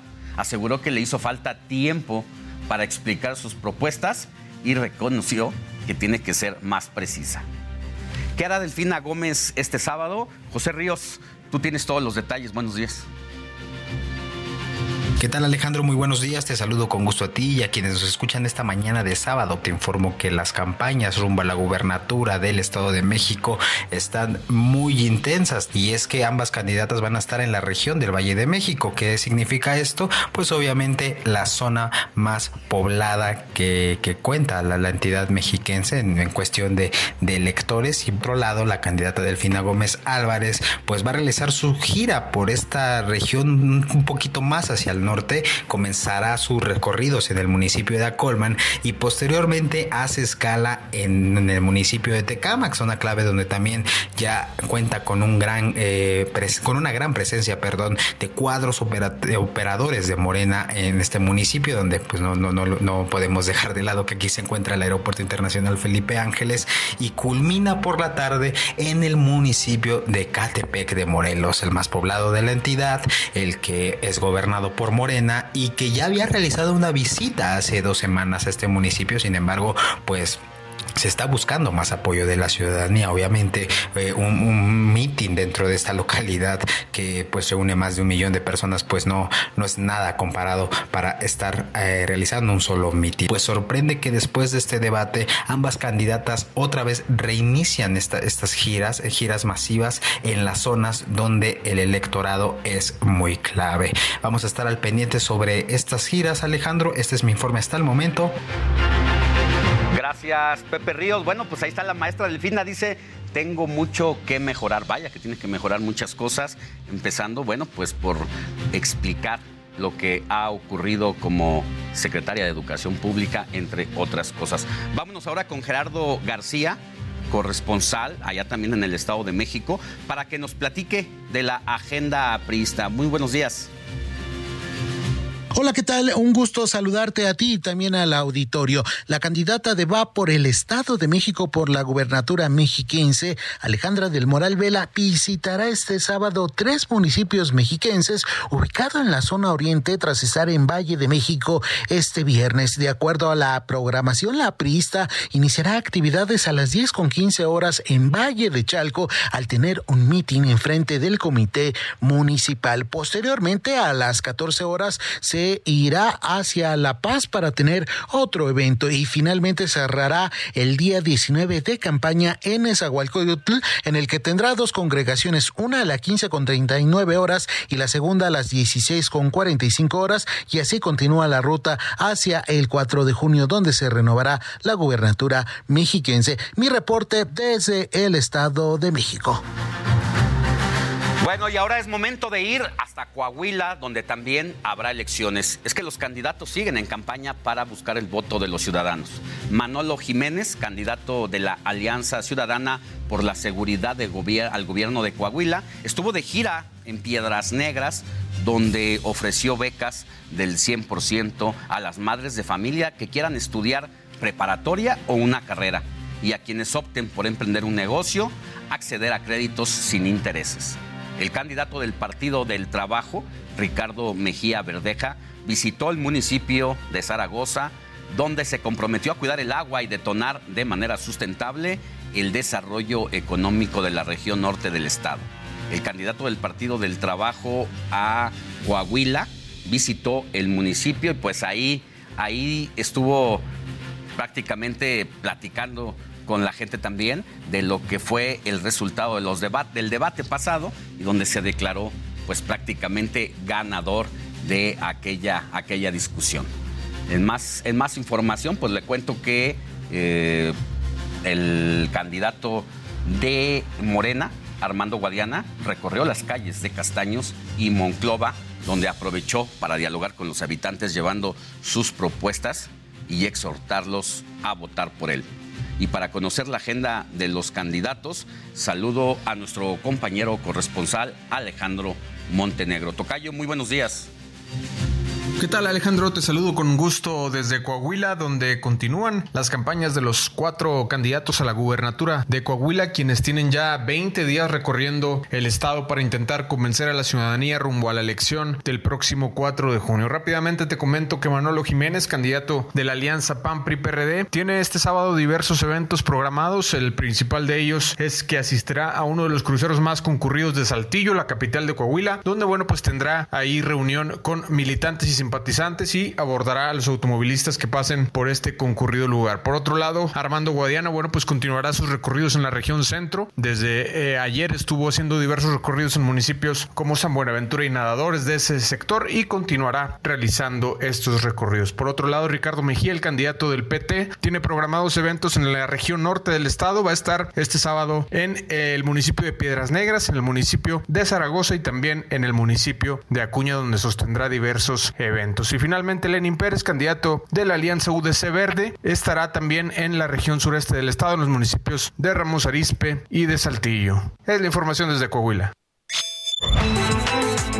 Ruta 2023.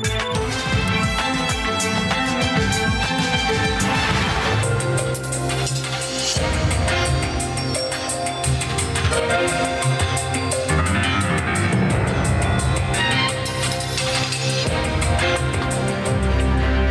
y llegó el momento de conocer lo que hicieron los suspirantes a la presidencia de la República o las corcholatas como las ha mencionado el presidente de la República y comenzamos con Marcelo Ebrard. El titular de Relaciones Exteriores recibió un premio en Estados Unidos por su lucha contra el cambio climático, en especial por la implementación del programa Ecobici y la reforestación en la Ciudad de México.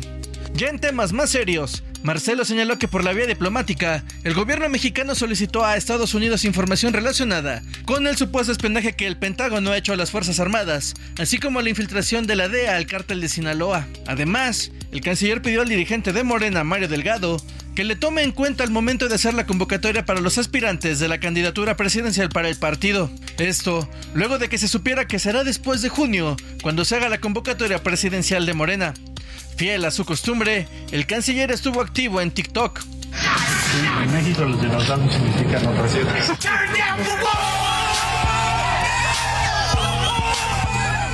Para este fin de semana, Marcelo Ebrard no reporta actividades. Fernando Galván, Heraldo Media Group.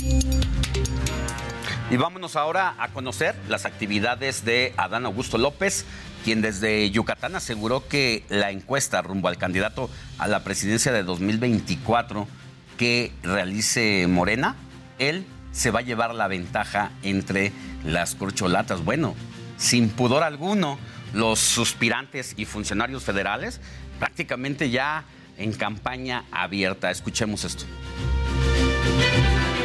La corcholata paisana estuvo de gira por Veracruz, donde asistió a la reunión del Gabinete Federal y acompañó la conferencia matutina al presidente López Obrador para dar cuenta de los avances en materia de seguridad en la entidad. Al finalizar, el secretario de Gobernación fue cuestionado sobre el acompañamiento que brindó el gobernador Cuitlago García a Claudia Sheinbaum cuando visitó el estado. Ana Augusto aseguró que es válido que cada político tenga sus consentidos para la presidencia en 2024. Asimismo, mencionó que continuará con las giras por el estado de Veracruz.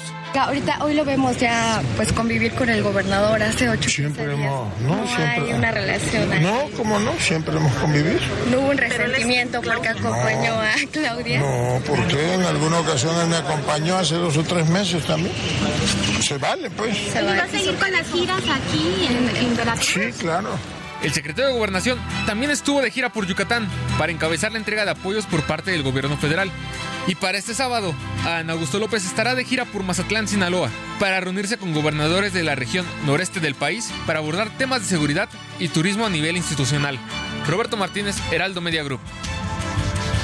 Y bueno, precisamente hablando de que algunos gobernadores tienen sus favoritos, el gobernador de Nayarit, Miguel Ángel Navarro, pues ya se pronunció, fue el primero en destapar su apoyo al secretario de Gobernación como candidato de Morena para las elecciones presidenciales de 2024. Esto al considerar que Adán Augusto está preparado para recibir ese gran legado del presidente y darle continuidad en la historia del futuro de México. Y es momento de conocer ahora las actividades de Ricardo Monreal, quien no es el consentido del presidente, pero hace su luchita por su cuenta propia. Escuchemos esto. El hijo desobediente de la 4T, Ricardo Monreal, impartió este viernes la cátedra a alumnos de la División de Estudios de Posgrado de la UNAM. Posteriormente, visitó el Centro de Reinserción Social Tepeji, donde habló con personas privadas de su libertad, presuntamente por razones no jurídicas. Más tarde, sostuvo una reunión con el gobernador de Puebla, Sergio Salomón, para abordar asuntos de justicia. Después, charló con pescadores y amigos en Acapulco Guerrero. Durante la semana, fue el encargado de juntar al coordinador del PAN en el Senado, Julen Rementería, con el secretario de Gobernación Adán Augusto López, en vísperas del nombramiento de los tres comisionados del INAI faltantes, así como la agenda legislativa. Y bueno, también anduvo activo en TikTok.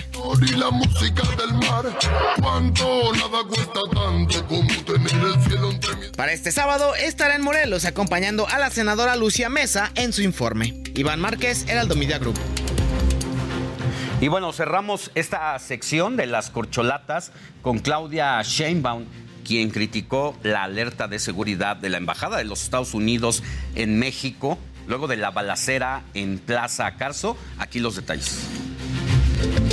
La jefa de gobierno de la Ciudad de México, Claudia Sheinbaum, dio a conocer que Protección Civil tuvo comunicación con los consejos de las 16 alcaldías para revisar algún posible daño tras el microsismo de magnitud 1.8, aunque también mandó un fuerte mensaje y es que le impresiona cómo hay inventos y primeras planas en algunos medios que son propaganda política. Pidió serenidad y paciencia con el hashtag Es tiempo de mujeres. Durante la semana visitó la Terminal 2 del Aeropuerto Internacional de la Ciudad Ciudad de México como parte del reforzamiento en la cimentación. Y este reforzamiento que se está haciendo pues es fundamental para que no haya riesgos en la Terminal 2. Miren de qué tamaño es el trabajo que se tiene que hacer y después todo esto en donde estamos ahora tiene que rellenarse. También recalcó que los capitalinos se sienten cada vez más seguros, ya que según la encuesta del INEGI creció 15% la percepción en esta materia. Para hoy sábado, Sheinbaum estará en Reynosa para dar una conferencia ante estudiantes. Mónica Reyes, Heraldo Media Group. Bueno, serenidad y paciencia pide la jefa de gobierno respecto a los hechos delictivos que han ocurrido en los últimos días y donde desafortunadamente para los capitalinos el crimen organizado ha estado metido en esos asuntos, pero dice Claudia Sheinbaum, no es un asunto generalizado. Mire, este fin de semana el presidente Andrés Manuel López Obrador va a encabezar una nueva gira de trabajo por Yucatán para supervisar los trabajos de construcción del tren Maya en los tramos 3 y 4 que atraviesan esta entidad y el día de mañana domingo va a continuar su gira de trabajo por el estado de Campeche. Ya sabe, el presidente de la República pues simple y sencillamente no se queda quieto y trabaja todos los días de la semana. No, no olvide que se puede poner en contacto con nosotros a través de nuestro WhatsApp, que es el 55 91 63 51 19. Puede enviarnos sus felicitaciones, sus preguntas, sus saludos, pero sobre todo también sus denuncias ciudadanas, porque somos el enlace con la autoridad correspondiente. Ya tenemos mensajitos. Muy buenos días, Alex. Estamos pendientes del noticiero y llegando a Querétaro para pasar este sábado con la familia. Soy Silvia Rivera. Buenos días a todo el equipo del informativo de fin de semana, aquí viéndolos mientras desayunamos con la familia en Oaxaca. Saludos por parte de Diego García. Hola Alex y a todo el equipo de fin de semana, como cada sábado, pendientes de las noticias más importantes del día. Mi nombre es Norma Reyes. Pues un saludo para todos ustedes. Recuerde 55 91 63 51 19. Escriba y platique con nosotros. Vamos a una pausa y volvemos con más información.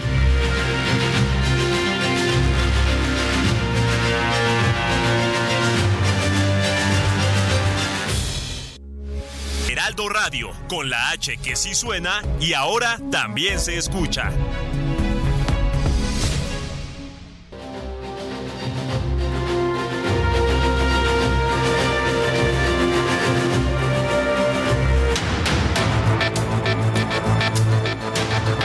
Resumen informativo. El presidente de Estados Unidos, Joe Biden, prometió defender a las mujeres después de que la Corte Suprema suspendiera temporalmente el acceso a la píldora abortiva. El mandatario calificó la resolución como un ataque político contra las mujeres. Las autoridades fronterizas en Estados Unidos encontraron 800 libras de fentanilo en un camión que transportaba judías verdes a través del puente Otay Mesa en San Diego, California. Se trató de 3.5 millones de tabletas decomisadas con un valor de 21.1 millones de dólares republicanos de Texas propusieron crear una nueva policía fronteriza con grupos paramilitares que puedan ejecutar arrestos contra migrantes como parte de la estrategia contra el fentanilo. Sobre estos pesan denuncias contra los derechos humanos, de ataques contra personas que no representan una amenaza e incluso asesinatos. El expresidente de Perú, Alejandro Toledo, se entregó a las autoridades de Estados Unidos para ser detenido y posteriormente extraditado a su país. Toledo enfrentará 18 meses de prisión preventiva, señalado por corrupción en el caso Odebrecht. Los fiscales piden 20 años y 6 meses de cárcel. La intemperie y enfrentando el clima extremo del desierto, ciertos de chilenos indocumentados se encuentran varados desde hace semanas en el paso fronterizo de Tacna, esto es en Perú. ACNUR y la Organización Internacional para los Migrantes alertaron de la grave situación debido a la falta de alimentos, agua y asistencia sanitaria para los migrantes. 14 personas murieron ahogadas en el lago Güero, ubicado entre la frontera de Zambia y República Dominicana del Congo. El bote zarpó de la isla el lunes por la mañana con 50 personas a bordo y debido a los fuertes vientos, naufragó, aunque las autoridades de Zambia han rescatado a varios con vida, se desconoce el número exacto de sobrevivientes. Los combates en Sudán han dejado más de 400 muertos y 3.500 heridos. De acuerdo con la OMS, entre los fallecidos hay al menos nueve niños y más de 50 heridos. Otra de las implicaciones negativas es la suspensión de apoyo a más de 600.000 menores con desnutrición grave.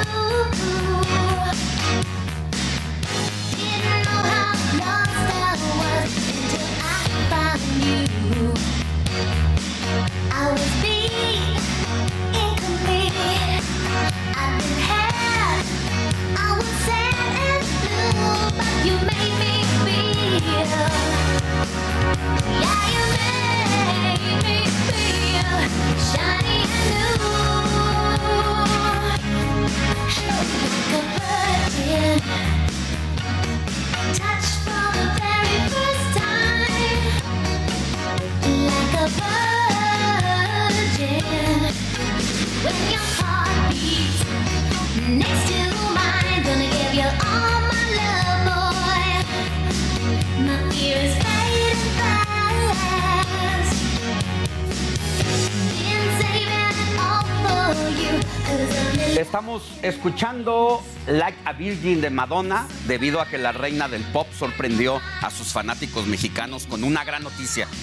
Hizo un espacio en su agenda para abrir una segunda fecha en su gira en la Ciudad de México para enero de 2024. Esto debido a que las entradas para su primer concierto se agotaron casi de manera instantánea. Solo fue cuestión de minutos para que todos los lugares prácticamente pues quedaran asegurados. Así que a una segunda fecha, una segunda oportunidad, esté atento porque se van a abrir próximamente las ventas para el segundo concierto.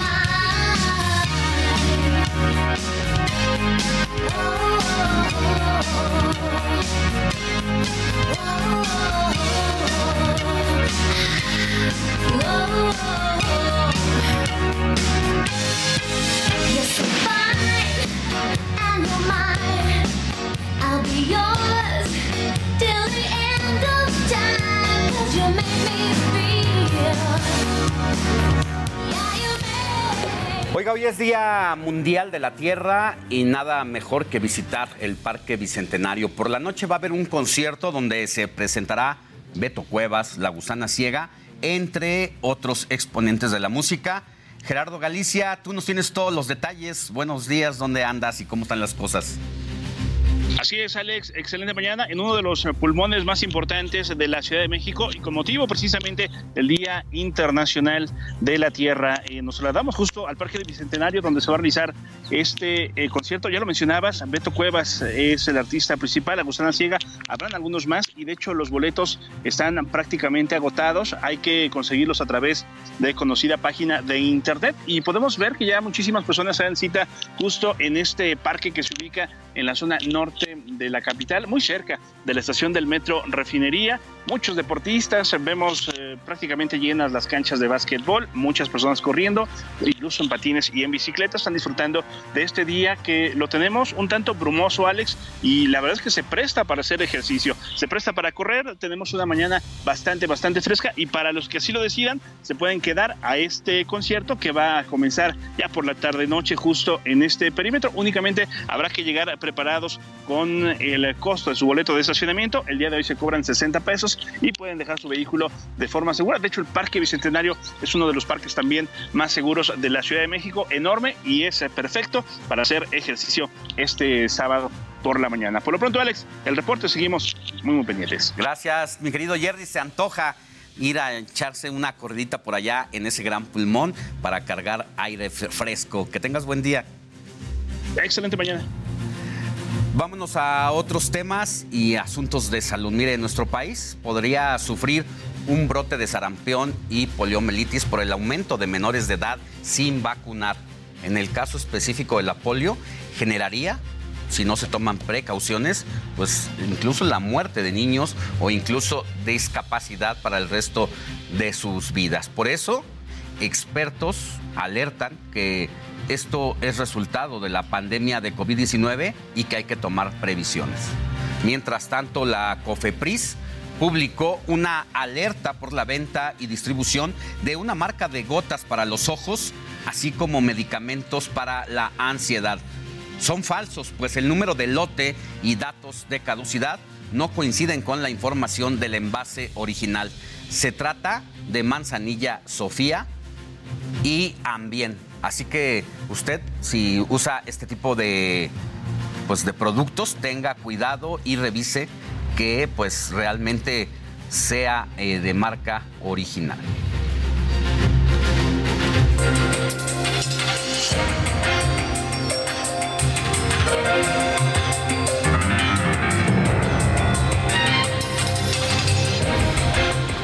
Y mire, la misma COFEPRIS ha reforzado acciones contra clínicas estéticas a lo largo del país, ya que hay casos donde los pseudomédicos realizan todo tipo de intervenciones estéticas sin certificación.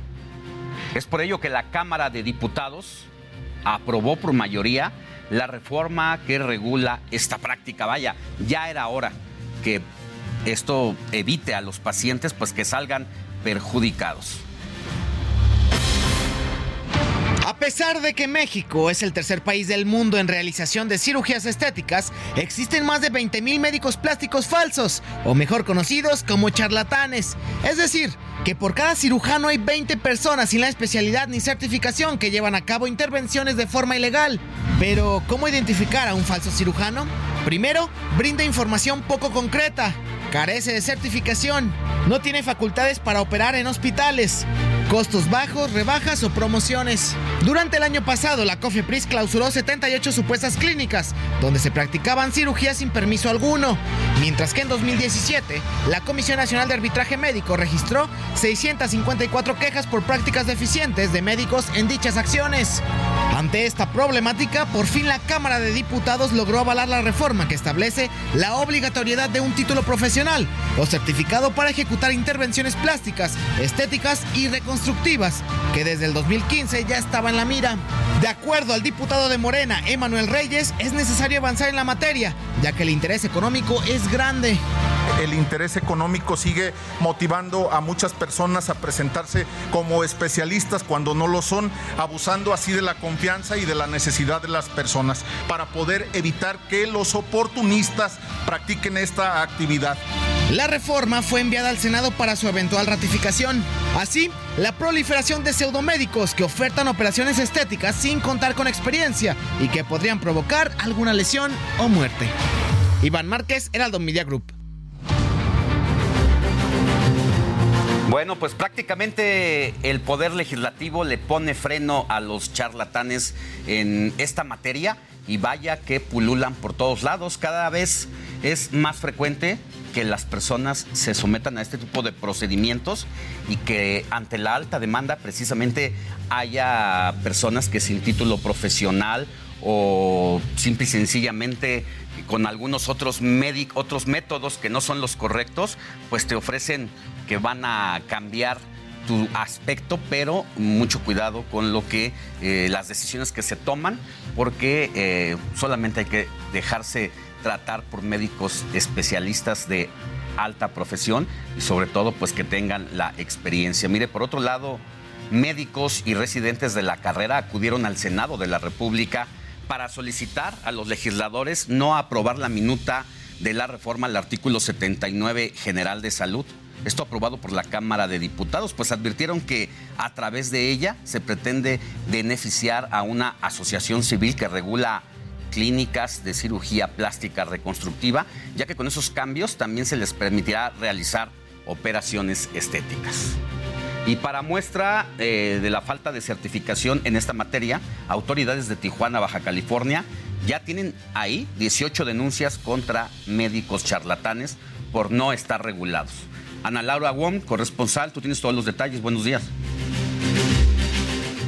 Alejandro, te saludo con muchísimo gusto desde Tijuana para informarte que actualmente ya suman 18 denuncias en contra de médicos de cirugía estética y cinco personas han sido detenidas por operar sin permisos, entre ellos el médico acusado por homicidio imprudencial tras la muerte de la esposa del cónsul de Guatemala en Denver.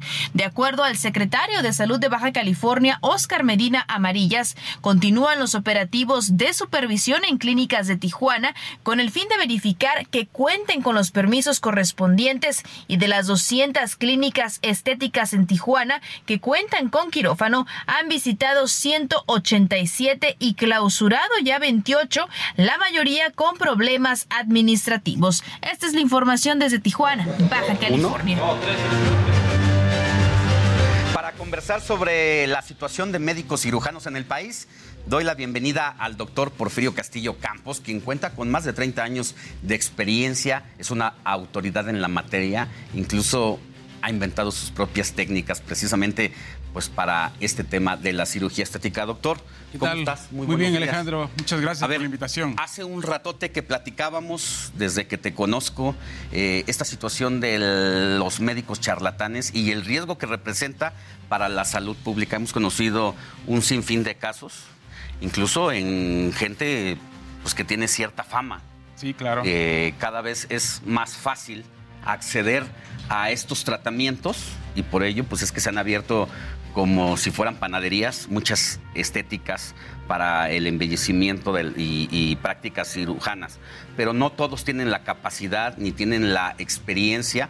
¿Qué representa para ustedes esta decisión que toma el Poder Legislativo en la semana de ponerle un freno. Sí, bueno, esto es, de felicitarnos, ¿no? Y de felicitar a todas las personas que están, digamos, involucradas en esto, empezando por una reportera que denunció y que fue víctima además de esto, y ha sido como la portavoz de todas esas víctimas en todo el país. Eh, y que lo comentó ante el presidente de la República y por eso es que también el Poder Legislativo eh, retomó esto de modificar el artículo también, donde dice específicamente que solamente los que tengan el título y la cédula de especialista en cirugía plástica, estética y reconstructiva pueden realizar este tipo de procedimientos. Como tú bien dices, eh, todo esto se ha, proliferado. Uno, por lo que comentó el, presidente de la Comisión de Salud, el, diputado Reyes. Reyes Carmona, Manuel Reyes Carmona, eh, por el interés económico. Mucha gente aquí está se, se, ha involucrado en esto sin ser especialista eh, con diplomados o con disque maestrías en medicina, eso no existe. Mucha- y muchas maestrías tomadas en línea, ¿no? Además, son tomadas en línea, entonces esto la verdad es una, perdón la palabra, pero es una burla. Una burla al Sistema Nacional de Salud, una burla a la sociedad y un desprestigio a nuestra especialidad. Que para ser cirujano plástico se requiere primero estudiar la carrera de medicina, luego nada más, como todas como las- todo mundo. Sí, sí. Luego hacer la especialidad en cirugía general y después la, la especialidad en cirugía plástica.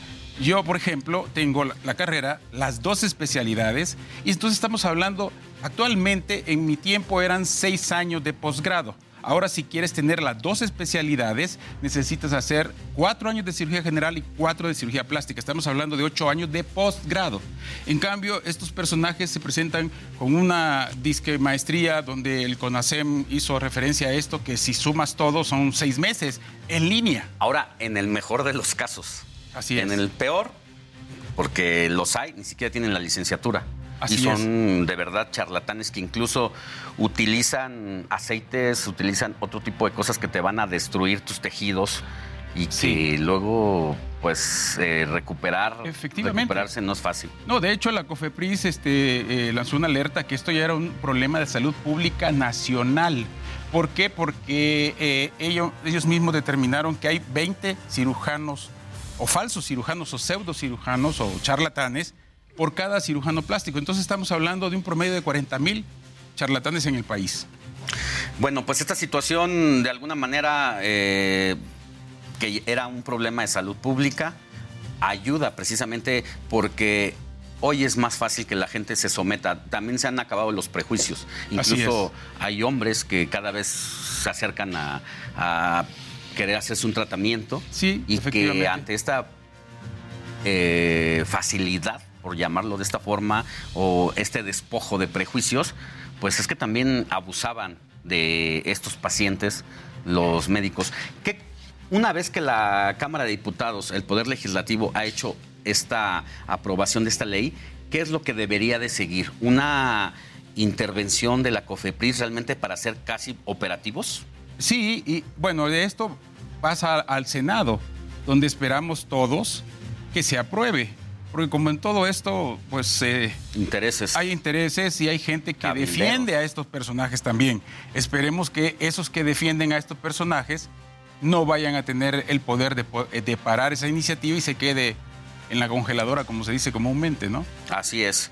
Bueno, pues eh, si te parece, vamos a ver las recomendaciones que ya no las habías comentado la vez pasada, pero vale la pena eh, identificar cuáles son las clínicas seguras de operaciones estética, licencia sanitaria. Médico con especialidad en cirugía, título profesional del médico, área quirúrgica segura, área de recuperación post cirugía. Todo esto, el paciente cómo lo puede identificar, cómo puede estar seguro de eh, estas recomendaciones para que eh, esté en las manos correctas. Bueno, eh, en el establecimiento tienen que tener todos estos tipos de cosas ahí ah, a la vista. A la vista. Y lo principal es que quien vaya a realizar el procedimiento esté certificado por el Consejo Mexicano de Cirugía Plástica, Estética y Reconstructiva y que tenga el título o la certificación de la especialidad en cirugía plástica, estética y reconstructiva. Si le presentan otra cosa que diga diplomado, maestría o X, la verdad, mejor que, Ahora, que busque. Ellos me presentan eh, en el caso correcto, eh, este, además del nombre de su cédula, eh, y yo dónde lo puedo consultar. Ah, sí.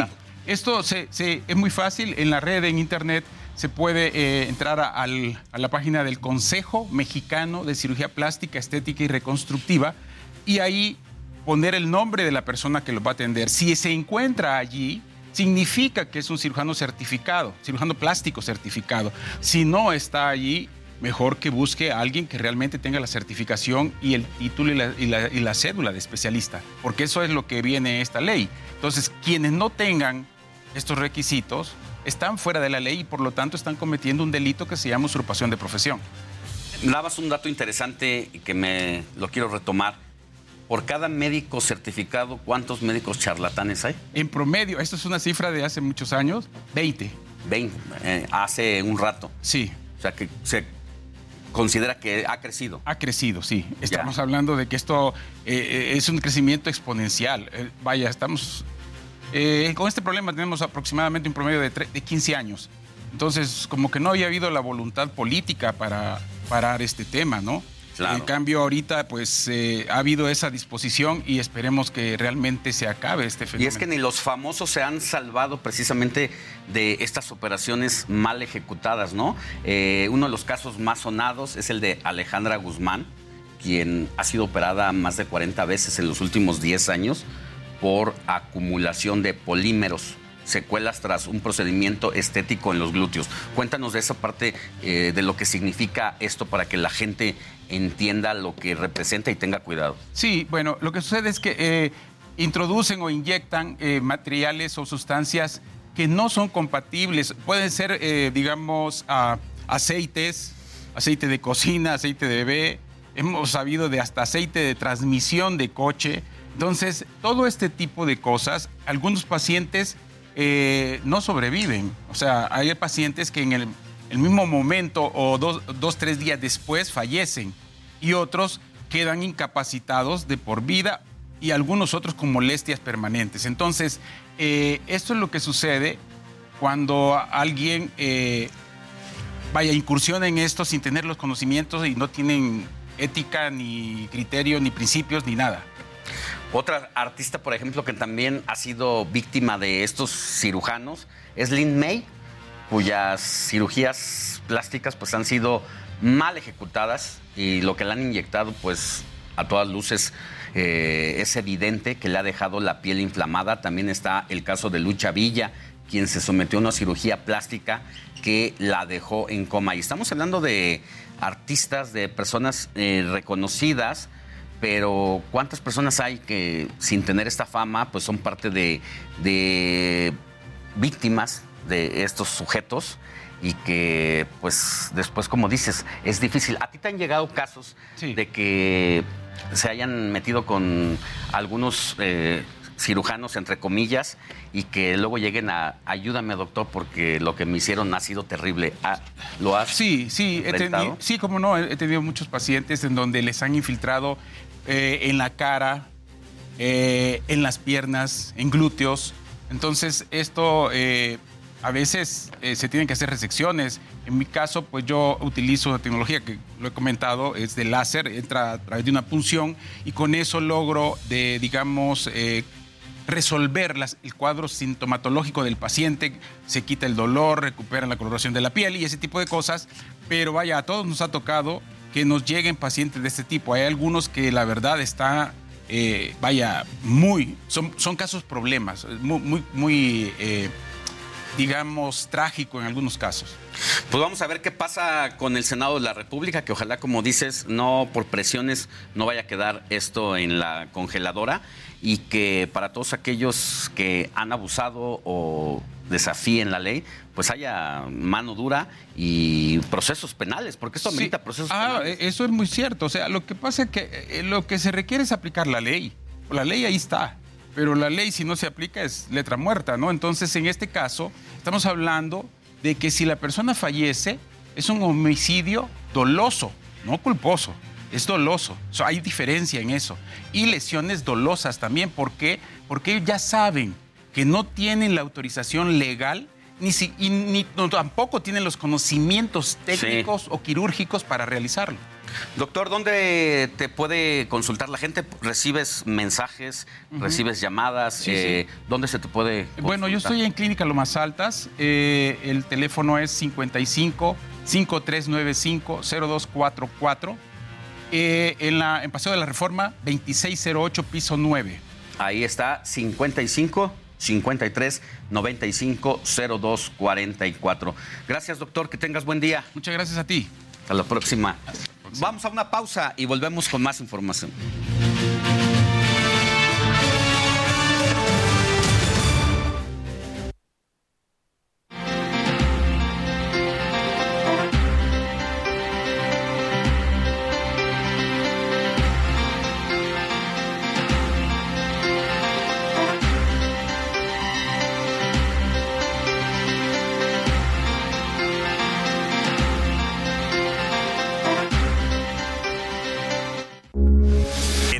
Radio, con la H que sí suena y ahora también se escucha.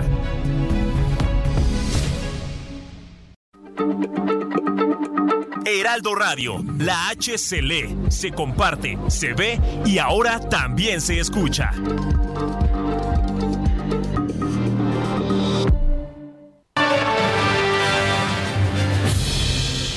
Ya estamos de regreso en el informativo de fin de semana cuando son las 9 de la mañana con 30 minutos hora del centro del país.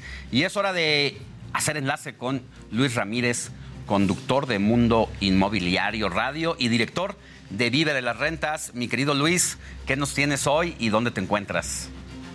Querido Alex, me da mucho gusto saludarte desde la gran Ciudad de México y contarte, bueno, en las zonas eh, aledañas a la Ciudad de México, al sur, eh, pero contarte que eh, hoy te quiero comentar acerca de lo importante que es capacitarse al momento de comprar una propiedad, porque todo mundo nos dice, mi hija te de una casa, por supuesto en la casa, y es un tema cultural que tenemos en México y en Latinoamérica desde que somos pequeños, nos inculcan hacernos de un bien inmueble, y está bien, pero te quiero decir hoy que no debes comprar una propiedad de manera tradicional sin entender primero cómo funciona. Para eso es importante capacitarnos. Pero lo más importante que tenemos que entender es que los inmuebles son un negocio. Por supuesto que queremos tener una propiedad que heredar, una propiedad que a lo mejor en la que podamos envejecer está perfecto, pero la vida y las circunstancias cambian. ¿Sabías que en promedio las personas se cambian de casa por lo menos tres o cuatro veces en su vida? Entonces, si compramos una casa con esa idea, seguramente a los pocos años, si tienes algún divorcio o si se van tus hijos o si ya tienes un cambio de trabajo, vas a dejar esa propiedad.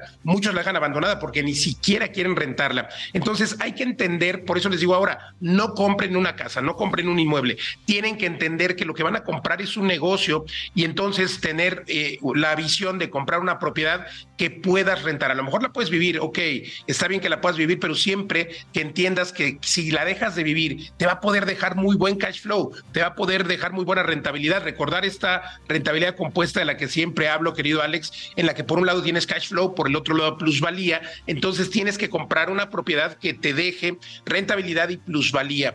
Y por supuesto también entender que, lo, que al ser un negocio, las propiedades lo que no deja dejarlo, porque hay zonas en las que por muchos años puede haber muy buena plusvalía y hay zonas en las que de repente deja de haber plusvalía. Entonces hay que entender también cuándo vender, pero sobre todo entender dónde estamos parados. Yo te quiero preguntar a ti y a tu audiencia si ya tenemos una auditoría de activos, si ya sabemos cuánto nos está dejando la propiedad si la rentáramos. Está bien que estés viviendo en ella, pero ¿cuánto te dejaría si la rentas? Pero todavía peor es que nadie sabe cuánto costaba, hoy es 22 de abril, cuánto costaba el 22 de abril del año 2022, cuánto el 22 de abril del 2021. Hay que tener esta estadística para saber en cuánto se va incrementando el valor, tener este, esta data del incremento de la plusvalía, para que entendamos que los inmuebles son un negocio y hay por supuesto, zonas muy buenas en las que hay plusvalía del 20, incluso el 30% anual. Zonas como Tulum, querido Alex, han reportado esas plusvalías,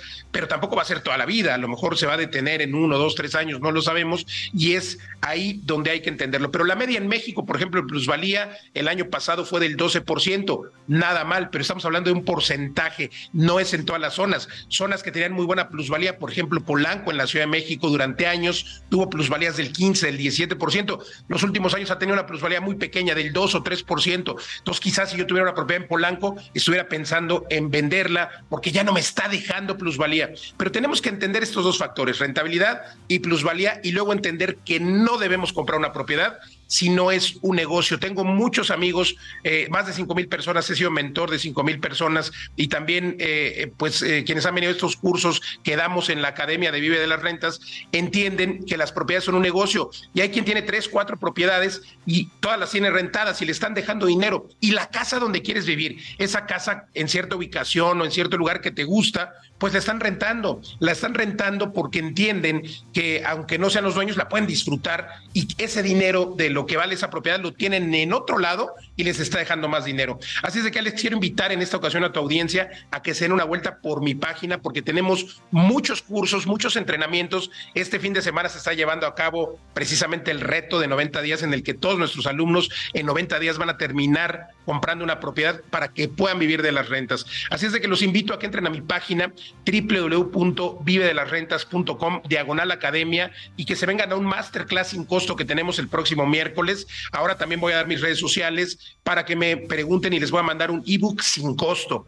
Y también de todo esto hablamos, Alex, aquí en mi programa que se transmite a través de la frecuencia de El Heraldo Radio por FM, hoy a las 4 de la tarde aquí por El Heraldo y los jueves 10 de la noche, Mundo Inmobiliario. Llevamos ya siete años al aire hablando de estos negocios inmobiliarios y mis redes sociales para que les pueda mandar este ebook sin costo. Mándenme ahora, por favor, un mensaje. Me encuentran en Facebook, en Twitter, en Instagram como Luis Ramírez Mundo Inmobiliario. Les mando el ebook y, por supuesto, una invitación a este masterclass. La capacitación es importante, pero nadie nos capacita para comprar una casa, querido Alex. Bueno, solamente tú. Eres el capacitador número uno. Gracias, mi querido Luis. Y te escuchamos al rato a las 4 de la tarde por el Heraldo Radio, 98.5 de FM en todo el Valle de México y la capital, y en distintas frecuencias radiofónicas en todo el país. Que tengas buen día. Igualmente, Alex, gracias. Buen día. Y bueno, ahora es momento de ir con Paulina Greenham, quien nos presenta una nueva historia de Fundación Grupo Andrade. Fundación Grupo Andrade, nuestros niños y niñas nos necesitan, presenta.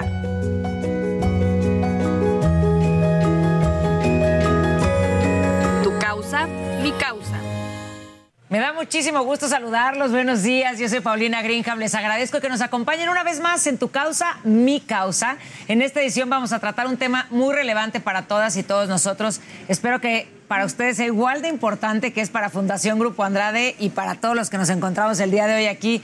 Vamos a hablar de la educación de las niñas y niños de México. Por eso queremos conmemorar la Semana de Acción Mundial por la Educación y les vamos a platicar acerca de Proeducación IAP y para hacerlo ya están con nosotros desde hace rato Sonia Gaspar Villar Villarrías. Villarías. Villarías, que es directora general y Mercedes del Valle Medina, directora de investigación de desarrollo educativo.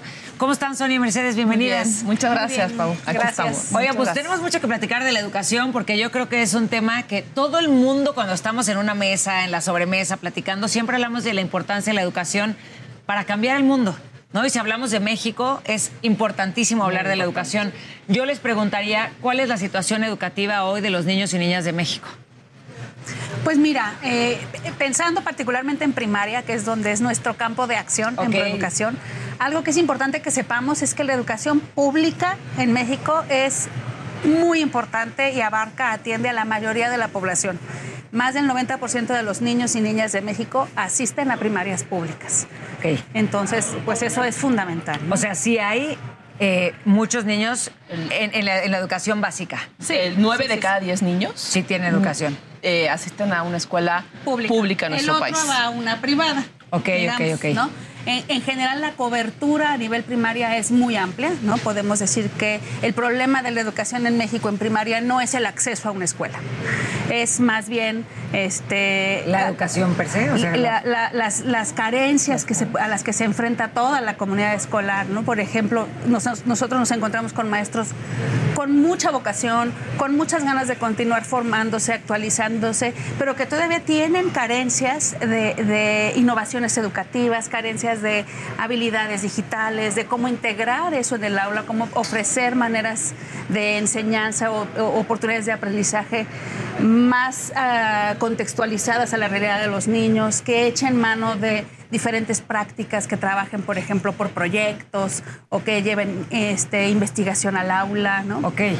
Y entonces, hablando, ya, ya, teniendo un poco de los datos de la educación en México, ¿cómo empieza Proeducación? ¿De qué se trata Proeducación? Pues mira, somos una institución de asistencia privada, lo que somos una fundación, una ONG, una organización de la sociedad civil, como nos quieras llamar, que desde hace 25 años eh, un grupo de personas eh, de la sociedad civil interesadas en la educación se reunieron para ver qué hacían por, la educación en nuestro país. Empezaron a ver datos como el que dice Mercedes, ¿no? En aquel entonces también el 90% eh, más o menos de los niños de nuestro país asistían a una escuela pública. Y se dieron cuenta que si querían incidir y querían hacer un cambio, tenía que ser ahí, desde la escuela pública. No una escuela eh, privada y ponerla y darle recursos a, No, sino desde la escuela pública. Em, entonces. Claro, porque más ahí está el mayor porcentaje de niños. si quieres incidir, si quieres cambiar algo de nuestro, en, la educación de nuestro país, tenía que ser ahí. Entonces crearon Proeducación con la idea de contribuir a mejorar la educación eh, que recibían estos niños y niñas. Niños y niñas en escuelas primarias públicas de 6 a 12 años. Eh, primero empezaron eh, con capacitación para maestros, ¿no? Empezaron a decir, ¿sabes qué? Lo más importante. ahorita es que los maestros estén capacitados en técnicas innovadoras, eh, que, que puedan transmitir a los niños, pero lo más importante, la punta de lanza es el maestro. Y en muy poco tiempo nos dimos cuenta que si no trabajabas con niños y padres, era imposible llegar a un resultado. En la comunidad educativa, nosotros trabajamos con la comunidad educativa, con todos los integrantes de la comunidad educativa con maestros, con directores, con papás, mamás y alumnos y alumnas. O sea, entonces tenemos programas que abarcan a todos ellos. ¿Sí? ¿Para qué? Para lograr comunidades educativas integradas, que eso sería como la meta, digamos, Exactamente. que podamos ser, porque claro, yo lo pienso como mamá también con mi hija, digo, si no estás a la par de la escuela y no puedes, no apoyas a la escuela en lo que está pasando, ni la escuela te apoya a ti en la educación de tu hija, pues entonces si no, no hay una comunicación. No hay comunicación, no hay... Y es que tú lo comentaste muy bien em, empezando la conversación, la educación es algo que nos importa y nos compete a todos. Sí, pero luego no, sabemos cómo no, hacerle, porque la platicamos mucho, pero cómo, participas. Exacto. Es, es ahí donde entra Producación, es cómo apoyar a la escuela a que se vuelva una comunidad educativa. Ok. Y todo para eh, que se vuelva una comunidad educativa centrados en el aprendizaje, con mucha capacidad de gestión, para que los niños y niñas desarrollen competencias que eh, los pongan en igual de oportunidades que cualquier niño en nuestro país. Y los niños, digo, y los directores, maestros y padres trabajen juntos para lograrlo. Esa es nuestra meta de las escuelas primarias públicas en nuestro país. ¿Y se encargan de todas, o sea, están tratando de estar en todas las primarias públicas? Pues eh, ojalá y pudiéramos estar en todas. O sea, lo que quieren es llegar a todas, o sea, que todo este sistema lo tengan las primarias públicas. Tenemos un modelo eh, de acompañamiento y fortalecimiento escolar que es a largo plazo, porque no puedes, eh, los cambios no se dan de un día para otro. O sea, no podemos. Exactamente. No podemos pedir. No puedes cambiar Imagínate, ¿no? Entonces no puedes estar eh, pensando que en dos o tres días el maestro va a estar más, más, capacitado y los alumnos van a poder hacer esto y los padres ya van a estar integrados a la escuela. Es un modelo a largo plazo. Es un modelo que nos encantaría eh, replicarlo en todas las primarias públicas de México, ¿no? En todas las que pudiéramos. Actualmente, en 25 años, te puedo decir que llevamos más de 195 escuelas eh, fortalecidas a nivel nacional son más de 130 mil beneficiarios entre maestros, alumnos y niños en estos 25 años.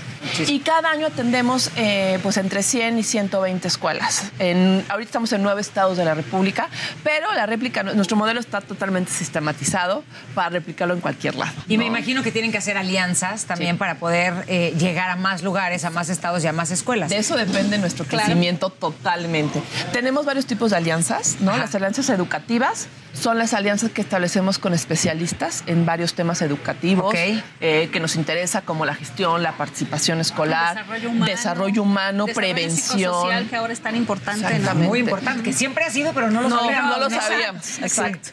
Esa ha sido una línea transversal de preeducación, todo lo que es la salud socioemocional y ahorita más, ¿no? Entonces son, las alianzas educativas. Tenemos también las alianzas de eh, con gobierno, porque obviamente trabajamos en escuelas públicas, son escuelas eh, que son, eh, trabajamos en casa ajena, ¿no? Trabajamos en lugares que tenemos que hacer alianza con secretarías de, estatales, de educación estatales, con autoridades educativas. Con la propia escuela. Con la propia escuela. Es una alianza que tenemos porque trabajamos con ellos, ¿no? O sea, nosotros no hacemos nada si ellos no porque es llegar a ofrecerles lo que ustedes tienen y que ellos también les guste lo que ustedes están proponiendo, que le vean utilidad. Que se vuelva una alianza, que sea una alianza de cooperación, de cooperación. de cooperación, de participación conjunta entre escuela, por educación, familia, autoridad es una labor muy pues es titánica, ¿no? O sea, la veo como muy fuerte porque son muchos niños, los niños no paran de ir a las escuelas, empieza a haber niños nuevos, no van cambiando cada año los niños y maestros, nuevos. O sea, hay que estar actualizando muchísimo lo que pasa en Proeducación y con las escuelas, con las alianzas, ¿no? Exacto. Tenemos nuestro modelo, nuestro modelo eh, que se llama Escuela Integral, que este modelo de acompañamiento y fortalecimiento escolar está en continuo cambio. Somos una institución que, por lo mismo que acabas de decir, imagínate, imagínate la pandemia, lo que nos pasó, ¿no? Nosotros tenemos personal de Proeducación en las escuelas, corporativo, y de repente fue pues a sus casas y a ver cómo hacemos para que esto, para que esto siga sucediendo. Entonces estamos en continuo cambio. el área de Mercedes es investigación y desarrollo educativo y es el área que nos da el, pues ahora sí, el input para, para llevar a escuelas, estar siempre actualizados, estar siempre con las este, mejores prácticas, con las mejores alianzas, ¿no? Eh, y siempre a la vanguardia, tratando de llevar lo más nuevo y lo más útil para que esto se haga realidad. ¿Cómo subsisten las fundaciones? De repente, ¿cómo eligen a una en lugar de a otra? Y de repente también sé que las premian y les han dado premios. Y entonces, ¿cómo subsiste una en lugar de otra? Pues a mira, lo largo de tantos años. Yo creo que un, un elemento importante es estar constantemente leyendo y sintiendo el pulso de lo que está pasando, el pulso de la, de la realidad, ¿no? Si, si tú tienes un modelo y te casas con el modelo y a fuerzas vas a seguir haciendo eso, si la realidad cambia, se Sí, vuelve si insostenible lo que haces. ¿no? Entonces yo creo que ese es un elemento muy importante de- para Proeducación, como de subsistencia o de, o, de, o de permanencia como fundación, es esto, ¿no? Creo que esto que mencionaste de las alianzas también es eh, importantísimo. Una, una, no hay institución que pueda resolver los problemas sociales por sí sola. Sí, no. Y, y- y tampoco sin la sociedad. Yo creo que es muy importante que la sociedad también se una a lo que sucede con Proeducación, porque yo les preguntaría cuál es el futuro de Proeducación, qué necesita Proeducación también, tanto de las alianzas como de la sociedad. Claro. Pues mira, para nosotros eh, eh, lo más importante, bueno, son estas alianzas, el compromiso que tenemos. También tenemos unas alianzas muy fuertes con donantes, ¿no? Con personas e instituciones de la sociedad civil Claro. que eh, apuestan por nosotros, que saben lo comprometidas que estamos, esta- eh, bueno, que estamos en Proeducación y que establecen una relación con nosotros a largo plazo. Y para nosotros es muy importante ser un referente, un referente para la participación de la sociedad en el en la contexto educativo. O sea, nosotros tenemos una frase que es eh, la educación es responsabilidad de todos. ¿Cómo? Acércate a Proeducación y te decimos cómo. Es- es- eh, tenemos varias formas de participación y queremos siempre hacerlo desde la corresponsabilidad y desde el mutuo respeto. O sea, es muy importante respetar a las comunidades escolares, ¿Y no imponerles nada. Pues mira, tenemos redes sociales, página de internet, teléfono. Eh, nos puedes encontrar en www.proeducacion.org.mx. Estamos en Twitter, en Facebook, en este Instagram como Proed IAP, todo junto. Y El eh, canal de YouTube, ese es Proeducación Proeducación IAP. IAP. Ok, ok. Así le digo, Proeducación podemos encontrar muchísimas Tú metes formas. Proed y encuentras todo. Sí, Proeducación. para, para podernos eh, seguir empapando de esta información, Claro. porque esto pues es un poquito para que la gente conozca lo que hace Proeducación, para que le demos la importancia que tiene la educación en el país, que no solo la hablemos en la sobremesa y sepamos, Claro. sabemos que es importante, pero a veces no sabemos cómo sumarnos, ni tampoco tenemos los datos que nos acaban de dar y es es súper relevante tener los datos de los niños y niñas que nos necesitan para entonces entrar y comprometernos con la causa igual que ustedes lo están haciendo. Muchas gracias por estar Gracias, aquí. a las muchas dos. gracias, gracias, Muchísimas Paulina. gracias. Y entren ya a Producación, búsquenlos y a ver cómo podemos sumarnos. Todos nosotros siempre podemos poner un granito de arena, porque a veces, si no se puede donar, también en lo que haces en tu escuela, en tu casa, puedes compartir lo que están haciendo ellas. Claro. Y a lo mejor en tu escuela o en la escuela de tus hijos pueden buscarlas y hacer algo diferente o hacer una alianza. Así es que gracias, Mercedes. Gracias, Sonia. Muchas gracias. Muchísimas Gracias, Paulina. gracias, A ver, y yo los espero la semana gracias. que entra. No se les olvide que esto es tu causa, mi causa. Síganos también en nuestras redes sociales. Vean los videos en YouTube y los espero la semana que entra. Gracias por estar aquí. Fundación Grupo Andrade, nuestros niños y niñas nos necesitan, presentó.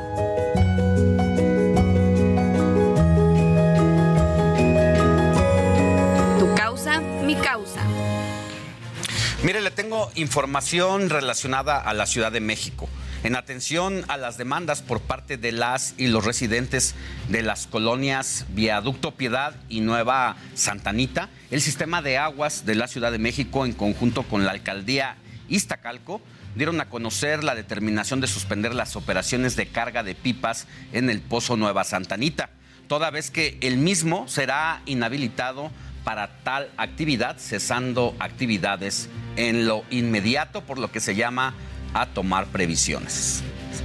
Vámonos a otras cosas. Mire, es momento de los deportes, porque este sábado se van a enfrentar los llamados cuatro grandes. Por un lado, América recibe al Pumas, mientras que las Chivas al Cruz Azul. Y entro en comunicación con nuestro experto en deportes y amigo Luis Enrique Alfonso para conversar también sobre la actividad deportiva del fin de semana. Mi querido Luis Enrique, ¿cómo estás? ¿Cómo estás, Alex? Un gusto saludarte, eh, extrañando no estar ahí. Pero antes de abordar esto del pasaje de los cuatro grandes, quiero poner un tema sobre la mesa después de que se da a conocer un video ayer que ocurrió, eh, quiero pensar, previo al partido entre Tijuana y León que se jugó en, eh, en la frontera norte de nuestro país. Es un video en donde podemos ver por enésima ocasión, Alex, otro brote de violencia, de violencia desmedida, de solamente por llevar la playera el equipo rival, visitante, agarran a patadas a una persona, por respeto a la, a la audiencia, ahí está el blur, pero lo dejan tirado, de inmediato se hacen otra, otro conato de bronca eh, para aficionados de León, tratan de mesurar, tratan de tranquilizar, al que está grabando Tabín van y lo agreden, el, partido, en, con la venta de boletos en el Estadio Azteca del América eh, Pumas también hubieron conatos de violencia, Alex. La violencia nunca se fue del fútbol mexicano. Pensamos que después de la pandemia y después de lo ocurrido en Querétaro, con algunas medidas que habían puesto como el Fan ID, campañas, llamados, esto había radicado, pero solo se ha maquillado. Solamente lo que han hecho es voltear la cámara hacia un costado para que no se vea realmente la realidad de lo que está pasando en los estadios del fútbol mexicano. Faltó mano dura, Alex, cuando los se detuvieron a más de una veintena de presuntos responsables en esta tragedia que ocurrió en Querétaro. Y esto me parece que fue un llamado a la impunidad porque vemos otra vez en todos los estadios de fútbol mexicano este tipo de, expresiones que siguen y siguen. Y el asunto es que parece que no tiene fin, Alex. No sé qué piensas. No, es que la violencia está contenida en, en la ciudadanía, pero sobre todo en los aficionados, ¿sí? Por un lado, eh, veíamos ahí incluso en las imágenes que no hay ningún tipo de seguridad. Este es otro de los puntos. Hay que recordar que en el caso de Querétaro, cuando ocurrió esto, una de las cosas que revela el asunto es la falta de seguridad. Habían contratado a una empresa que no tenía al número de representantes de la seguridad que se debe de tener y gente que había sido prácticamente improvisada. No hay ningún tipo de capacitación. Eso por un lado, respecto a la responsabilidad que deben asumir las directivas y los clubes deportivos, pero por el otro, también pues es el llamado a la ciudadanía que pues tampoco deberíamos estar como pilmamas de las personas, pero eh, sí, sí llama mucho la atención y lastima que esto ocurra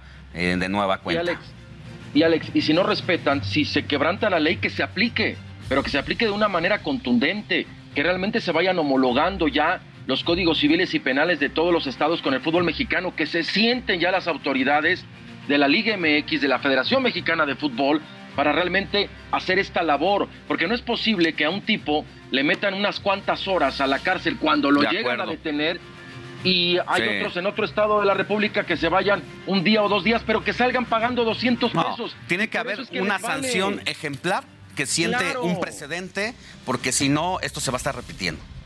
Y el Fan ID, que tanto se ha dicho A para que las eso, familias puedan ir tranquilas, no se está haciendo como se debe hacer. Es un gasto que muchos de los dueños de los equipos no lo están haciendo y lo están retrasando. Te dicen que ya es obligatorio, pero seamos honestos, Alex. Cuando tú llegas Sí. al estadio, han habido portazos, salen incluso los eh, medios, los, los eh, que trabajan en el club local y dicen, ¿saben qué? Paciencia, ya estamos rebasados, se va a abrir la puerta, van a entrar todos ya sin el Fan ID. Entonces, ¿cuál es realmente? ¿A qué estamos jugando? ¿Estamos realmente esperando que venga una tragedia más grave que lo de Querétaro? Que se maquilló, que simplemente se obvió, que no se aplicó un marco jurídico responsable. Estamos esperando que haya más muertos, que haya de repente más violencia. Eso Sí. es realmente lo que nos debe, nos tiene que centrar a reflexionar. Si la gente, si un grupo de rijosos no van a entender, hay que aplicar la ley de manera tajante. Pero estos son los que tienen secuestrado el fútbol, Alex. Y son imágenes que a mí en lo particular me avergüenzan. Definitivamente. Mira, nos queda un minutito de tiempo y que ojalá que el partido América Pumas, que es uno de los que más calientan a las barras deportivas, eh, no repita nunca más una situación de este tipo. Y ojalá se le dé la seriedad eh, que se debe cuando sea América Pumas, cuando sea Cruz Azul Todos. Chivas, cuando juegue Querétaro León, cuando jueguen todos. Porque si no, en serio, esto es un círculo vicioso y parece que no ocurre nada. Cada fin de semana se habla de todo menos de lo que realmente pasa afuera y dentro del estadio en Bueno, las tribunas. por último, pronóstico para hoy. América Pumas. Eh, Voy con el efecto turco Mohamed. Yo sé que tú eres Aguilor, pero voy empate solo por llevarte la contraria. Cruz Azul Chivas. Voy Cruz Azul. Bueno. Ojo, ojito. Bueno, estaremos pendientes. Gracias, Luis Enrique. Un abrazo. Abrazo, Alex. Abrazo a todos. Hasta aquí el informativo de fin de semana de este sábado. Recuerde que usted y yo tenemos una cita el día de mañana en radio por el 98.5 de FM, porque la noticia no descansa. Éxito.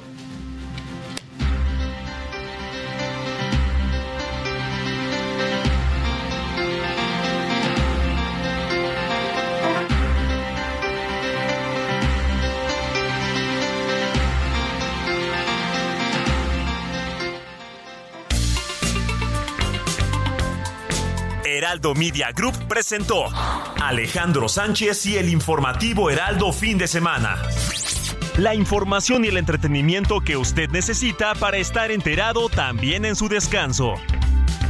Por el Heraldo Radio, con la H que sí suena y ahora también se escucha.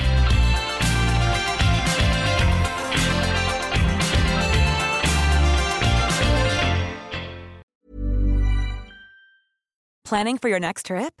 Elevate your travel style with Quince. Quince has all the jet setting essentials you'll want for your next getaway, like European linen, premium luggage options, buttery soft Italian leather bags, and so much more. And is all priced at 50 to 80% less than similar brands. Plus, Quince only works with factories that use safe and ethical manufacturing practices. Pack your bags with high-quality essentials you'll be wearing for vacations to come with Quince. Go to quince.com/pack for free shipping and 365-day returns.